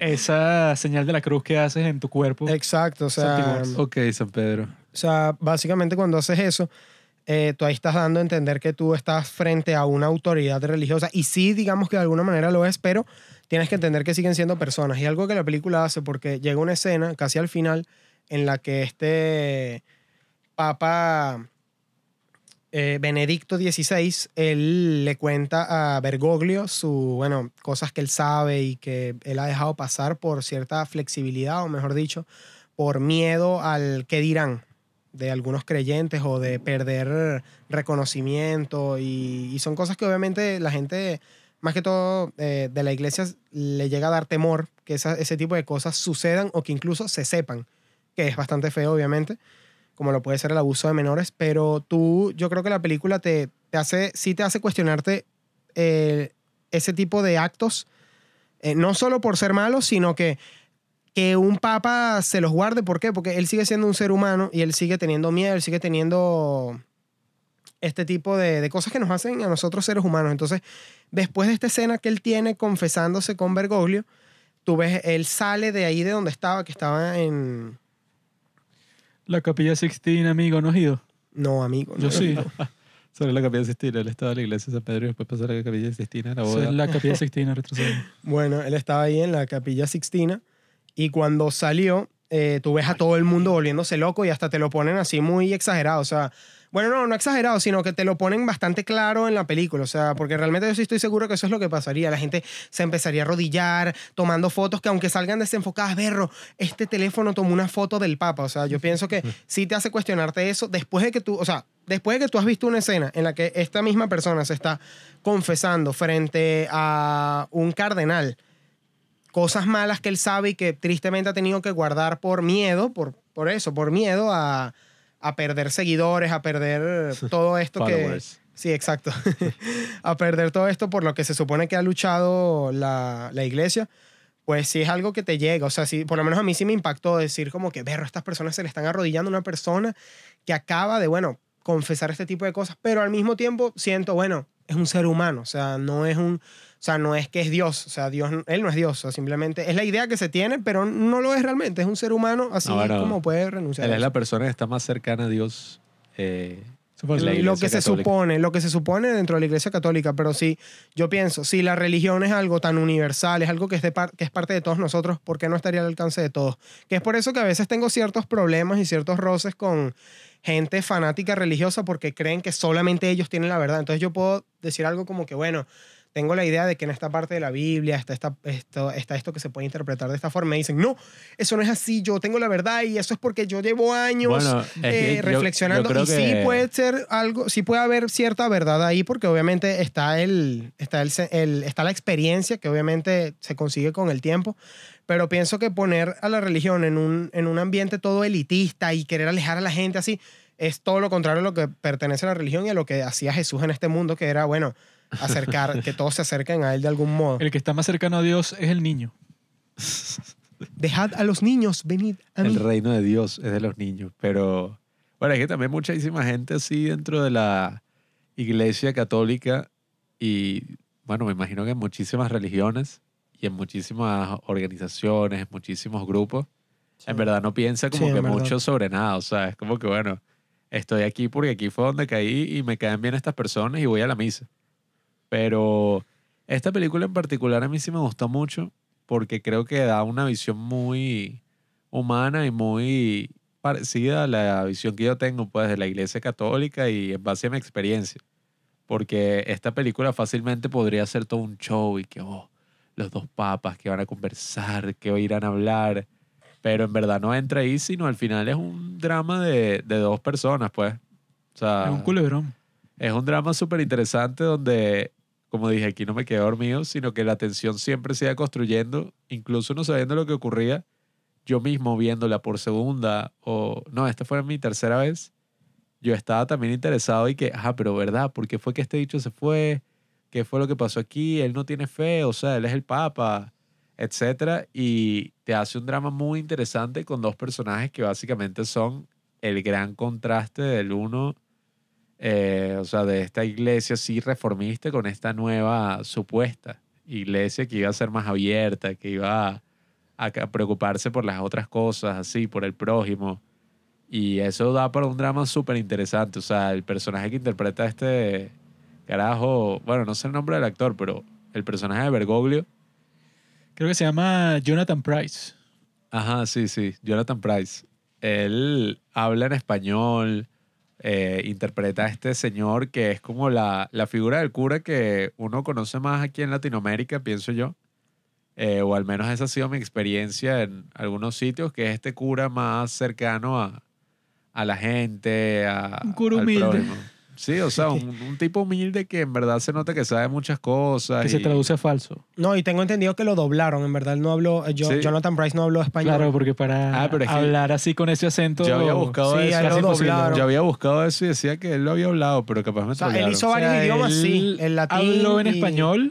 y y- eh, para la escena, Ajá. pero la versión que tú ves al final es que alguien lo dobló por encima. Sí, porque no le salía Ah, el acento. Porque es para que que, le salga el acento argentino, no sé ni cómo haría para que se viera creíble. Bueno, pues. Que, lo o hicieron sea, muy bien y increíble. no, no solamente fue una simple conversación y ya, sino que intercalaban con, bueno, cuál era la vida de este papa, pues que esa era otra cosa que yo me preguntaba, cómo este carajo llegó a ser el, el que es actualmente. Y creo que me encantaron también todas esas escenas en que vemos cómo fue que él empezó a ser cura. Y no solo como él empezó a ser cura, sino todo lo que tuvo que pasar en esta dictadura terrible de, creo que fue Perón, ¿no? O. Videla, no, no estoy muy claro, pero en Argentina. Creo que es Videla. Sí, o sea, toda esta dictadura terrible como todas las dictaduras, ¿Mm? en la que, bueno, básicamente uno tiene que, que prescindir de sus principios, de sus valores para poder sobrevivir. Porque como uno no tiene libertad, ya uno tiene que hacer casi que lo que sea para sobrevivir y en este caso eso significó la muerte y, bueno, la tortura de, de sus amigos más cercanos. Que, bueno, entiendo que uno se da cuenta que eso no fue su culpa, pero claro, es un peso muy grande que, que cualquier persona que haya pasado por una dictadura y sobre una dictadura militar, como fue ese caso, seguro tuvo que pasar. Bueno, la escena que te muestran cómo lanzan a las personas del helicóptero Ah, no, para el mar, terrible. que al parecer estaban como que drogados y los lanzan como si fueran muñecos así para el mar y está ahí, ¿what? No, O sea, y- Y que es una película que nunca te muestra nada gráfico así, excepto eso, pues, o sea, te, te, te toma completamente por sorpresa. Sí. Es que eso fue, bueno, horrible y fue muy, pero muy interesante esta dinámica entre el cura así viejo, todo, bueno, Ratzinger, que es un vacilón. O sea, Anthony Hopkins actúa, bueno, maravilloso como siempre, así, actuando como este viejo todo tradicional que el lo ves al Sí, principio. tanto, tan cascarrabias que este están hablando en un helicóptero y cuando y saben que bueno se tienen que us- usar audífonos para poder escuchar. Entonces este tipo y que bueno, ¿será que puede pensar? Y el hecho se quita los audífonos, no le importa a nadie, que ya, déjalo así. Bueno, cu- cuando el- eso se resume perfecto cuando se encuentran por primera vez y el bicho está tarareando, silbando una Ah. canción de ABBA. La de Dancing Dancing, Queen. Queen. Y es Dancing Queen. Y el bicho, ah, eh, ¿qué himno de iglesia es ese? Qué interesante. y el bicho, ABBA. Y ABBA. No, no, Dancing Queen de ABBA y que ¿no? El Sí, tipo se queda todo ABBA. extrañado. Y el bicho así igualito. Abbey Road. Y, ah, sí, la iglesia Así, Abbey. ¿no? Y que cuando grabé esta pieza y que me dijeron que en este estudio una banda famosa y que grabó un álbum aquí y que, Ah. no sé, y que eh, los Beatles, una cosa Ah, sí, así. que Casi que los Beatles. escarabajos. Sí, Sí. que los Beatles, sí que, no, no, ellos no, y que, sí, sí, que Yellow Submarine, o sea, el submarino amarillo, y que, Y que, un y submarino que- amarillo. ¿Qué es eso de submarino Y, amarillo? no ajá, y qué gracioso, y qué, el- qué loco. el tipo le sabe, ah, o sea, le parece igual exactamente todo porque está como que 100% enfocado en Sí. la religión. No es así. como Sí, alguien de ese tiempo, Aquí pues. tienes dos, dos contrastes, pues. Y creo que, bueno, es súper claro en la película. A uno te lo ponen de blanco y el otro se viste de negro. Entonces ahí tienes como ese contraste de alguien que pertenece totalmente a la iglesia y que tiene todas estas tradiciones y que, digamos, puede llegar a parecer eh, un fanático y tienes este otro personaje que lo que hace es humanizarse. O sea, te lo muestran como un ser humano y que, bueno, un ser humano, por más que seas un cardenal, es imposible que en tu contexto, y él lo dice y todo, o sea, el, el fútbol es obligatorio, soy, ar- soy argentino, o sea, hay cosas a las que, tú- que tú no puedes controlar y tú naces aquí, tienes ese tipo de cosas que seguir. Y no es que se te obliga, sino que lo disfrutas porque No, ahí y, naciste. bueno, yo creo, personalmente tengo muchas críticas hacia la iglesia católica Eh, Cobarde. porque claro, están todos estos escándalos que, que se han destapado en estas últimas décadas, en estos últimos años, están, bueno, incluso la misma experiencia que uno tiene en la iglesia que, o sea, usualmente es Se este violaron. viejo, no, no, no, o sea, es este viejo así todo, Cristo, o sea, que pierde como que todo el sentido, ¿no? De lo que debería ser el sitio. Aburrido. Pero más allá de todo eso, mi experiencia con la iglesia católica, y esto sí es hablando desde lo personal, no fue una experiencia mala. O sea, por eso creo que, que esta película resume eso. O sea, la, la iglesia católica, en mi experiencia, ha sido un sitio, bueno, muy positivo, pues, donde uno ha escuchado buenas ideas, ha compartido, pues, en toda una comunidad, conocido gente, incluso curas que, que yo conocí que eran muy parecidos a Bergoglio. O sea, eran así curas que estaban conectados con la actualidad, daban su- sus sermones, pues sus homilías muy relacionadas con todas las noticias actuales. Esos curas me caen mal. No, o sea, era, era gente Yo, pre- yo buena, prefiero que sean como buena. Bueno, Juanqui es un poco como Ratzinger en general. A mí me Muy gusta parecido. comer solo, como el tipo. O sea, yo no, No, no. quiero tener un montón de gente alrededor. Yo prefiero poner que sea un podcast ahí, estoy comiendo, relajado. Juanqui se parece, yo soy como el otro. Si quieren conversar después, muy bien, pero en el momento quiero eso, comer en paz. Comerme mis No, sopitas pero- que nadie me fastidie mientras como. Y es, es lo que te digo, eso creo que lo representaron muy bien esta personalidad que tienen los curas, porque ahorita, como te digo, o sea, vivimos en un mundo donde uno tiene, le sobran razones para criticar absolutamente todo. O sea, Sí. ahora nos sobran razones para criticar, bueno, hasta el ser humano. O sea, para decir que todos somos una mierda y Pablo un que criticón. todo está, bueno, destruido y que todo debería terminar. Sin embargo, por más que sea, yo pienso que eso, pues aquí estoy hablando desde mi experiencia, muchas de estas personas que, que al final lo que han es dedicado su vida a ayudar, pues, a irse a sitios así, coye, sitios pobres, a sitios que están verdaderamente pasando por grandes dificultades y lo que van es a, a simplemente ayudar, a compartir, es lo que es la confesión, más allá de esa culpa y, y de todo esto, como lo podemos ver eh, en estas sociedades así de ciu- ciudades, si uno se va a un sitio así, que alguien escucha, que alguien escuche tus remordimientos y las cosas que, que coye, que te duelen, que te pesan, es algo muy valioso. Tienes que ir para el psiquiatra, ¿no? Sí, bueno, pero más allá, o sea, si es un sitio donde no hay psiquiatra, si es un sitio, o sea, estoy Si hablando... es un sitio donde no hay psiquiatra, no merece no, existir, es que estoy hablando desde sitios completamente, coye, Esos sitios no me interesan en lo absoluto. Bueno, y ahí es que se- también se ve la cosa. O sea, si tú eres una persona que vive en una zona rural y que has vivido una vida muy, muy fuerte, el cristianismo tiene más. eh, Puede ser, un, sí, puede ser un lugar de, de, de de paz. sanación, de paz. Sí, o sea, o donde tú incluso puedas crecer, porque yo por lo menos he vivido buenas experiencias de iglesia y todo eso relacionado a la religión, porque, o sea, yo por lo menos he ido a comunidades pobres Mm. y ahí hemos que sí compartido con los niños, antes del COVID, pues, ya después de, de todo este tema, quién sabe si volveremos, pero yo, nada, tuve esas experiencias que son, no solo son enriquecedoras, sino que te hacen ver que, bueno, por más que haya problemas, por más que haya este tipo de cosas horribles dentro de la iglesia, también hay gente, hay gente dentro de la iglesia que sí toma la palabra de Dios como algo serio, algo que hay que cumplir y que no va a taparse la conciencia con una penitencia o pensando que, bueno,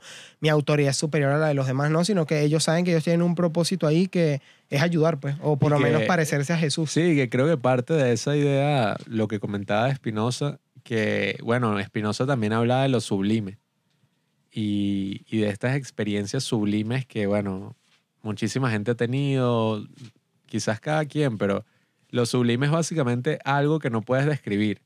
O sea, como una experiencia, oye, que te pegó tanto, pero que de alguna forma no la puedes describir o no la puedes explicar.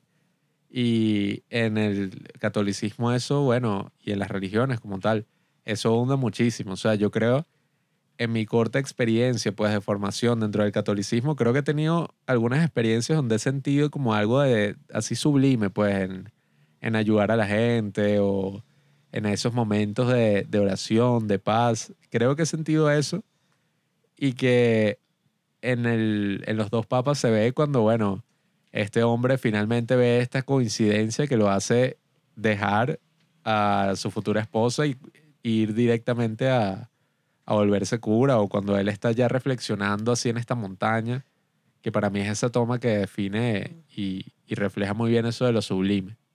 Yo creo que en ese caso no estás pensando en Spinoza porque él niega la existencia de todos los milagros, sino en... Bueno, no Ah, es en que la niega, sino que Sí, se la- atribuye a la naturaleza, a la naturaleza No, no, misma, no, que no. tiene una explicación dentro no- de la No naturaleza. pueden existir los milagros porque los milagros en sí sería algo que está En fuera, contra de la naturaleza. fuera de las leyes de Entonces, la ¿qué? o física. sea, es en, o sea, es en contra de nuestro entendimiento sobre la naturaleza, No, que no, sí no, no, existe. no, no. Claro que sí. En quién? ¿En contra de quién? las leyes de la física. Entonces, ¿en quién? Yo creo que estás pensando Pascal. en... No, yo creo que estás pensando en Lutero.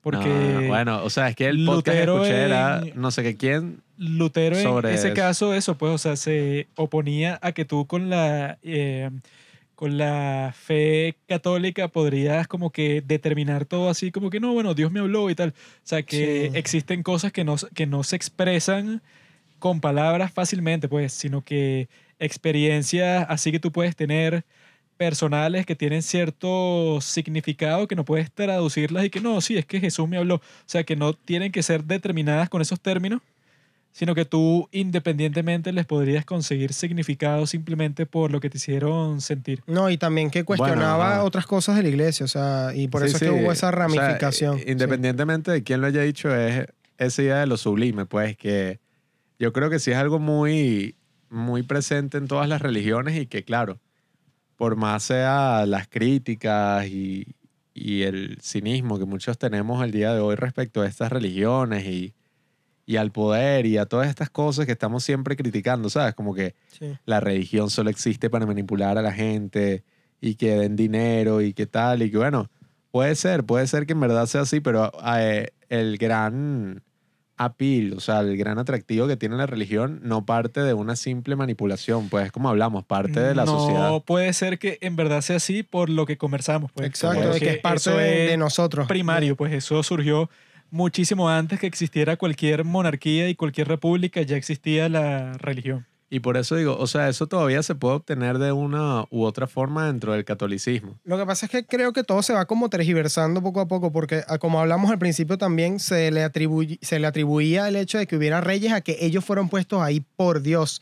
Entonces siempre va a haber esa parte, como, como es algo que no se puede probar de alguna forma o que no existen pruebas concretas, pues obviamente da, da pie al escepticismo y a que la gente pueda aprovecharse de eso para decir, mira, a mi Dios me puso aquí o a mi Dios me mandó a hacer esto y no tienes cómo probar lo contrario. Entonces siempre va a haber como esos choques allí entre, estas, entre esto que dice Pablo, de que bueno, obviamente tiene su parte de que la gente siente este aire sublime hacia esto y también está esta parte que bueno, puede servir para cosas malas. Y yo creo que es como, o sea, puede llegar a ser como muchas otras cosas en la vida. No, y No que, y que es lo que digo, a veces uno no tiene esas grandes experiencias, ah, puede que sí, pero en la naturaleza, como a, a mí me encantaría, pues, poderme ir a un cerro y sentir ahí que no. Uy, vole, eh, sentí que- sentí aquí la fuerza de Dios, sentí aquí, wow, una Lo que experiencia pasa sublime. Es que O sea, ese es tu eso- problema, que no comprendiste el... Ya va, aquí, eh, aquí no, no. estoy haciendo referencia al poema, ya va. No comprendiste el poema que te dije. Lo que pasa es que en ahorita, parte hacer eso... que eso tú no deberías Sí, sí, necesitar ir a ningún sitio, sino que eso debería ser tu experiencia de vida y ya. Bueno, que eso no, es y lo que, que digo, es muy, Tienes que es ir muy a, difícil, la, pues. a la montaña para experimentar un verdadero Exacto. contacto Además, con Dios. de, eso es además de que pienso que hacer eso iría un poquito en contra de la idea de, de la fe, pues, porque la fe es esto de eh, la, la convicción de lo que no se... De lo que no se ve. La convicción de lo que no se ve, la certeza de lo que no se tiene. Entonces, obviamente, es algo por lo que tú no necesitas pruebas. Si bien es algo hermoso, sería hermoso, sería súper eh, sublime, como dices tú, poder tener una experiencia así, digamos, sobrenatural, eh, en la que participe Dios y tú hables con Él. Eso sería hermosísimo. O sea, Oye, que ¿qué daría yo en- por tener en algo ese así? caso, No, y- Dios, te- Pero- Dios tendría que estar en todas partes todo el tiempo. También. Y yo creo que también- Pero ¿a qué voy? ¿Qué pasa cuando, cuando tienes eso? Entonces ya como que la religión pierde cierto poder porque como Dios exige es tu fe, o sea, que tú creas ciegamente en Él, el hecho de que Él se te presente ya deja de ser algo ciego, o sea, pasa a ser una prueba de que, bueno, tú personalmente la tuviste. Y respeto el hecho de que haya gente que tenga eso, porque seguramente ahorita que tú estás diciendo eso, tú, Pablo, lo dices porque tú has tenido algo así. Y te lo, o sea, y te lo Sí, entiendo, pues, porque cada y- quien tiene como, digamos, una su religión, experiencia en una eso. religión que suele partir a veces de cosas como el amor, o sea, Dios es amor, eh, la comunidad, o sea, darle importancia a las cosas que en verdad son importantes y no, no son comunidades que yo conozca como que no. La culpa, o sea, te dan latigazos aquí, eh, todo es una cosa horrible, o sea, Sí. en mi experiencia ha sido distinto. Claro, esta es mi experiencia, sí. Sé que mucha gente ha tenido buenas experiencias muy, pero muy distintas con la misma organización. Pero eso es a lo que me refiero, pues que, claro, la iglesia sí debería cambiar y reformarse, que yo no creo que se haya reformado así como salía en la película, de que no, este cura socialista lo va a cambiar todo, o sea, el, el papa comunista, bueno, va a reformar todo. En verdad yo creo que no lo ha hecho lo suficiente, o sea, porque, ajá, ay, el conservadurismo tal, pero ¿qué tanto cuesta lo de los homosexuales, por ejemplo?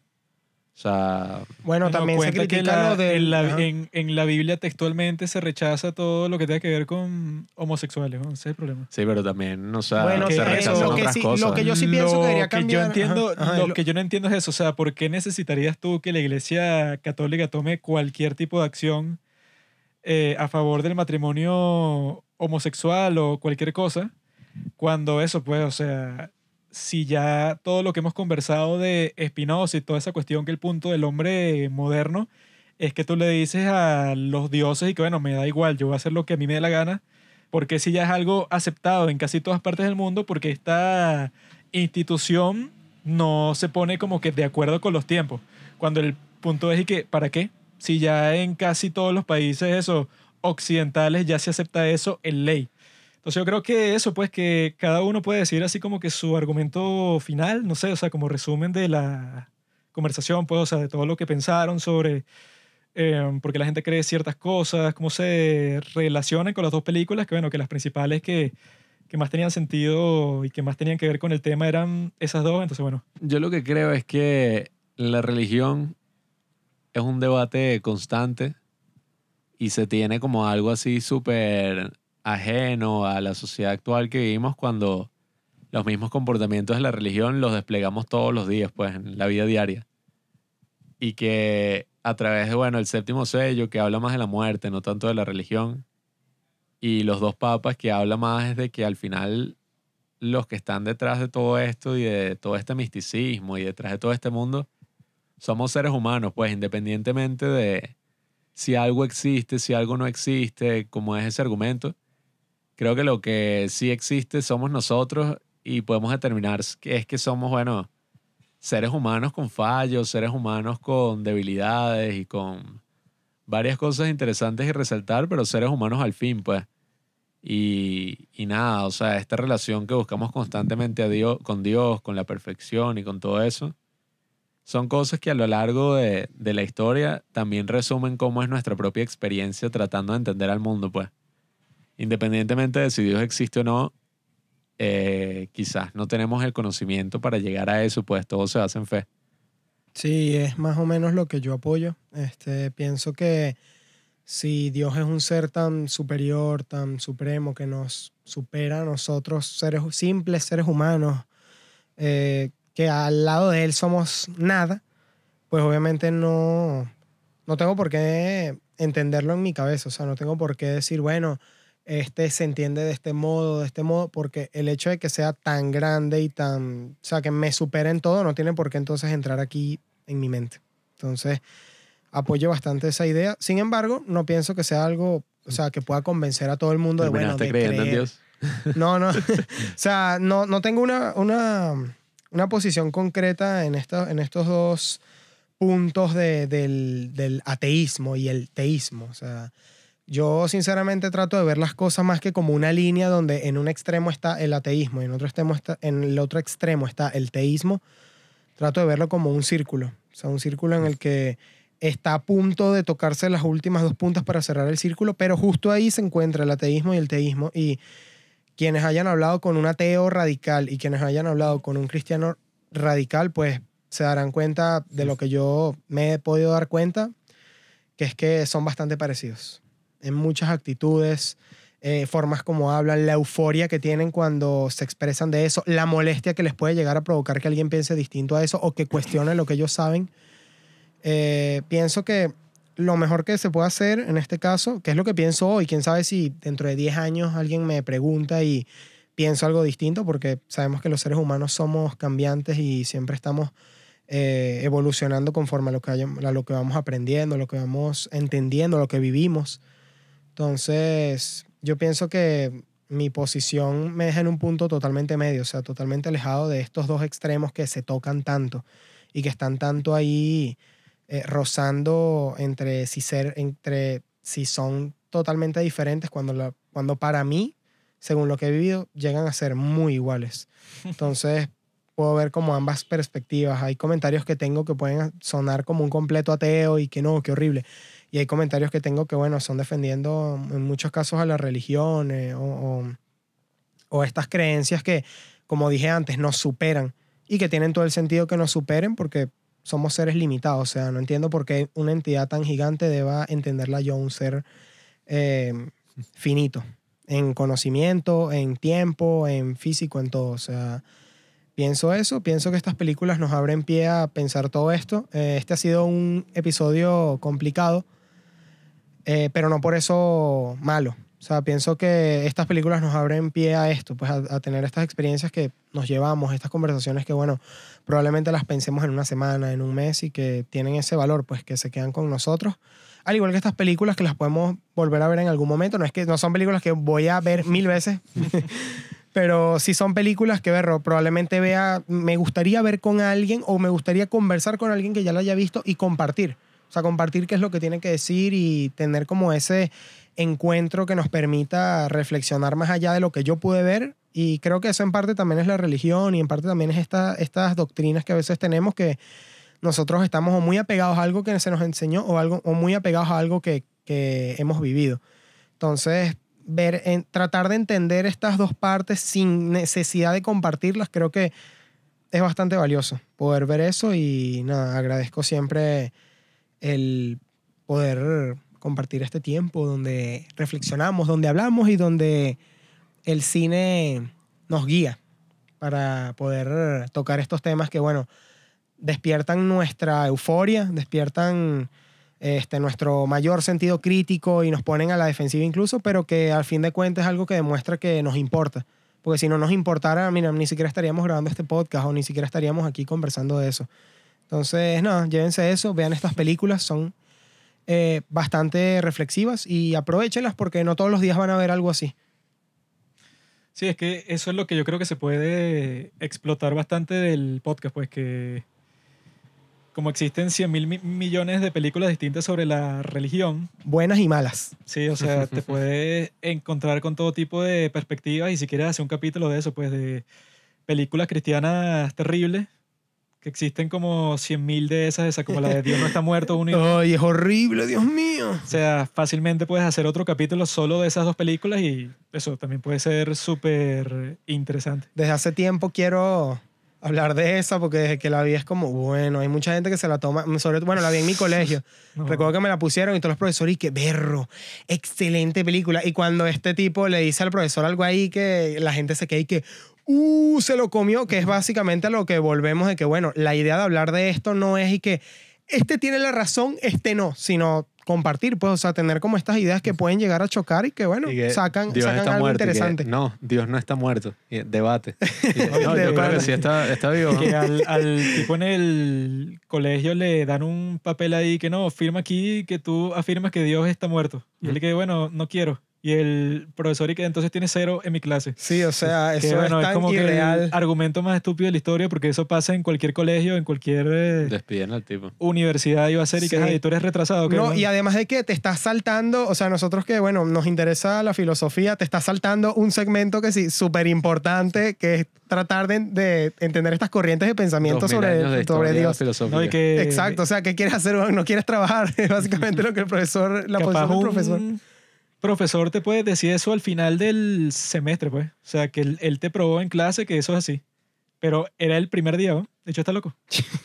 Pero eso, pues. no, no, yo- la, la película es irreal, eso es lo que Sí, o pasa. sea, la película yo- es totalmente irreal, esas cosas no pasarían y creo que puede llegar a ser incluso manipuladora. Pero bueno, ya le dedicaremos un episodio a destrozar esta película Sí, o tan sea, si, infame. si existen tantas películas de ese estilo, eso pues, o sea, no hay por qué Apurarnos. desarrollar todos los puntos que existen así en el mismo capítulo, porque también es que nadie lo va a escuchar ya, pues. Exacto. Es más, ni siquiera estamos seguros de que esto lo vaya a escuchar alguien. Sí, o sea, lo más probable es que ya lo que escuchen esta parte del podcast sean como tres personas, pero el punto es ese, pues, que eh, se pueden seguir conversando sobre el mismo tema Y que sí, o sea, si ves el tema de la religión, así como tú lo, lo dijiste, pues, que de un lado un tipo te puede decir que es 0% real, pues, o sea, que algo es un cuento de hadas, que yo conozco un par de personas así y que cuando ves que si cualquier publicación de Facebook o de Instagram que hacen es que bueno, este tipo es un tonto. weón". Y del mismo modo, si es un tipo que te dice que no, es 100%, si tú no crees que es así, eres un gran tonto, bueno, tampoco tiene sentido porque como ya dijimos un montón de veces durante el capítulo, si es algo que no se puede probar, al fin y al cabo eso quizás te consigas con un montón de gente que, bueno, él medio cree, el otro está como que eh, más del lado del dogmático, el otro más del lado del escéptico y tal. Y de ahí es que debe surgir ese tipo de conversación, porque yo creo que si tuvieras a cualquiera de esas dos personas que están en los dos extremos que tú dijiste, no pudieras tener ninguna conversación y ya, pues. Porque Sí, te, De, de plano, eso sí. te dicen y que, bueno, si tú piensas, si consideras que existe Dios, eres un tonto. Y el otro te dice que si estás dispuesto a considerar que quizás Dios no existe, también eres un súper tonto. Entonces, si te enfrentas con esa propuesta, bueno, entonces no queda más nada que hacer. Y yo creo que eso pasa, pues, en los buenos podcasts, o sea, siempre tratas de buscar eso, pues, grupo de gente que tenga como que esa opinión variada en ese tema y que, como hoy tratamos de medio establecer así las bases de que eso, pues, de que la religión no es como que algo que se inventó. O sea, no es que un, un tipo como lo ponen mucho, pues, sobre todo en el siglo XXI que hay tantos cultos y en el siglo XX que surgen cosas como ese de la cienciología y que está el documental ese de Wild Wild Country de Netflix que tiene como que esa mala imagen y la gente tonta piensa que así, así fue que se fundaron las grandes religiones. En el caso de la cienciología es un tipo que, bueno, que él reconocía que todo lo que decía era falso, que eran historias que literalmente escribió él mismo y que eso quiso engañar a un montón de gente para que le dieran mucho dinero y fue lo que pasó, pues. Hay un montón de gente que cree que así es que se forma todo, pues, o sea, que es escéptica de la religión 100% porque cree que así es que históricamente se ha formado todos esos, esos cultos, o sea, el cristianismo, el budismo, el, hin- el hinduismo, etcétera, creen que vienen de una persona que simplemente te quiere engañar para quitarte el dinero. Que eso, bueno, tiene sentido que pase en un día de hoy, pues po- ponte que te puedes promocionar en el periódico, que te puedes promocionar en internet, etcétera, pero ponte un tipo como Jesús, pues. ¿Tú crees que Jesús, verdad, con la capacidad que tenía en esos tiempos de comunicarse con la gente, él quiso crear un, un culto de 10 personas? Así que lo siguieran y tal, y que lo mataran al final. O sea, es algo que si, si tú lo ves desde el punto de vista de hoy, que obviamente está toda la cuestión del marketing, de que te puedes comunicar con un, un millón de personas cuando quieras, bueno, obviamente que existen esa gente que se aprovecha. Pero en esos tiempos no, no tiene sentido pensar igual, pues, porque yo no sé cómo Jesús se va a dar el lujo de engañar a millones de personas de que Él es divino y tal. Yo creo que eso no, o sea, no tiene ningún sentido, pues. Entonces, por eso es que eso, si vas a hablar sobre la religión en sí, es muy distinto de eh, nosotros hicimos otro capítulo sobre los cultos, que no está disponible porque yo creo que quedó un poco chimbo y por eso lo borré, eh, en donde se conversaron sobre todos esos temas, pues, de lo que es un culto y cómo se diferencia de algo como el cristianismo, pues. Entonces yo creo que incluso se puede hacer un capítulo después en donde no se hable de la religión, sino de los cultos y que se hable bien para que la gente vea y que, bueno, no es lo mismo por algo. Incluso está ese hecho, ese dicho, perdón, que creo que incluso lo dijo Joe Rogan y todo, que, que un culto es cuando la gente adora a una persona y esa persona está viva. Y una religión es cuando un grupo de gente adora a una persona que está muerta. Como que diciendo que es exactamente lo mismo y la gente se inventó que el tipo era divino y que sabía todas estas cosas, o sea, que eso era pura mentira y ya, pero como se murió, bueno, aquí. Y que eso es totalmente falso y que se puede conversar bastante en cualquier capítulo de los próximos y que bueno. Así que bueno, amigos, ya saben, si creen en alguna religión, pues son unos completos tontos porque la realidad es que las máquinas son la verdadera fuente de sabiduría, como dicen en Suicide Squad. Que los hombres adoran máquinas en vez de adorar a los dioses, así que ya saben, olviden todas las religiones y adoren a las máquinas. Gracias por escuchar Los Padres del Cine. Síguenos en Instagram en arroba los padres del cine para enterarte de los nuevos capítulos que iremos publicando. Si nos escuchas por Apple Podcast, déjanos una reseña. Si no, disfruta escuchándonos en todas las aplicaciones por las que puedas descargar podcast.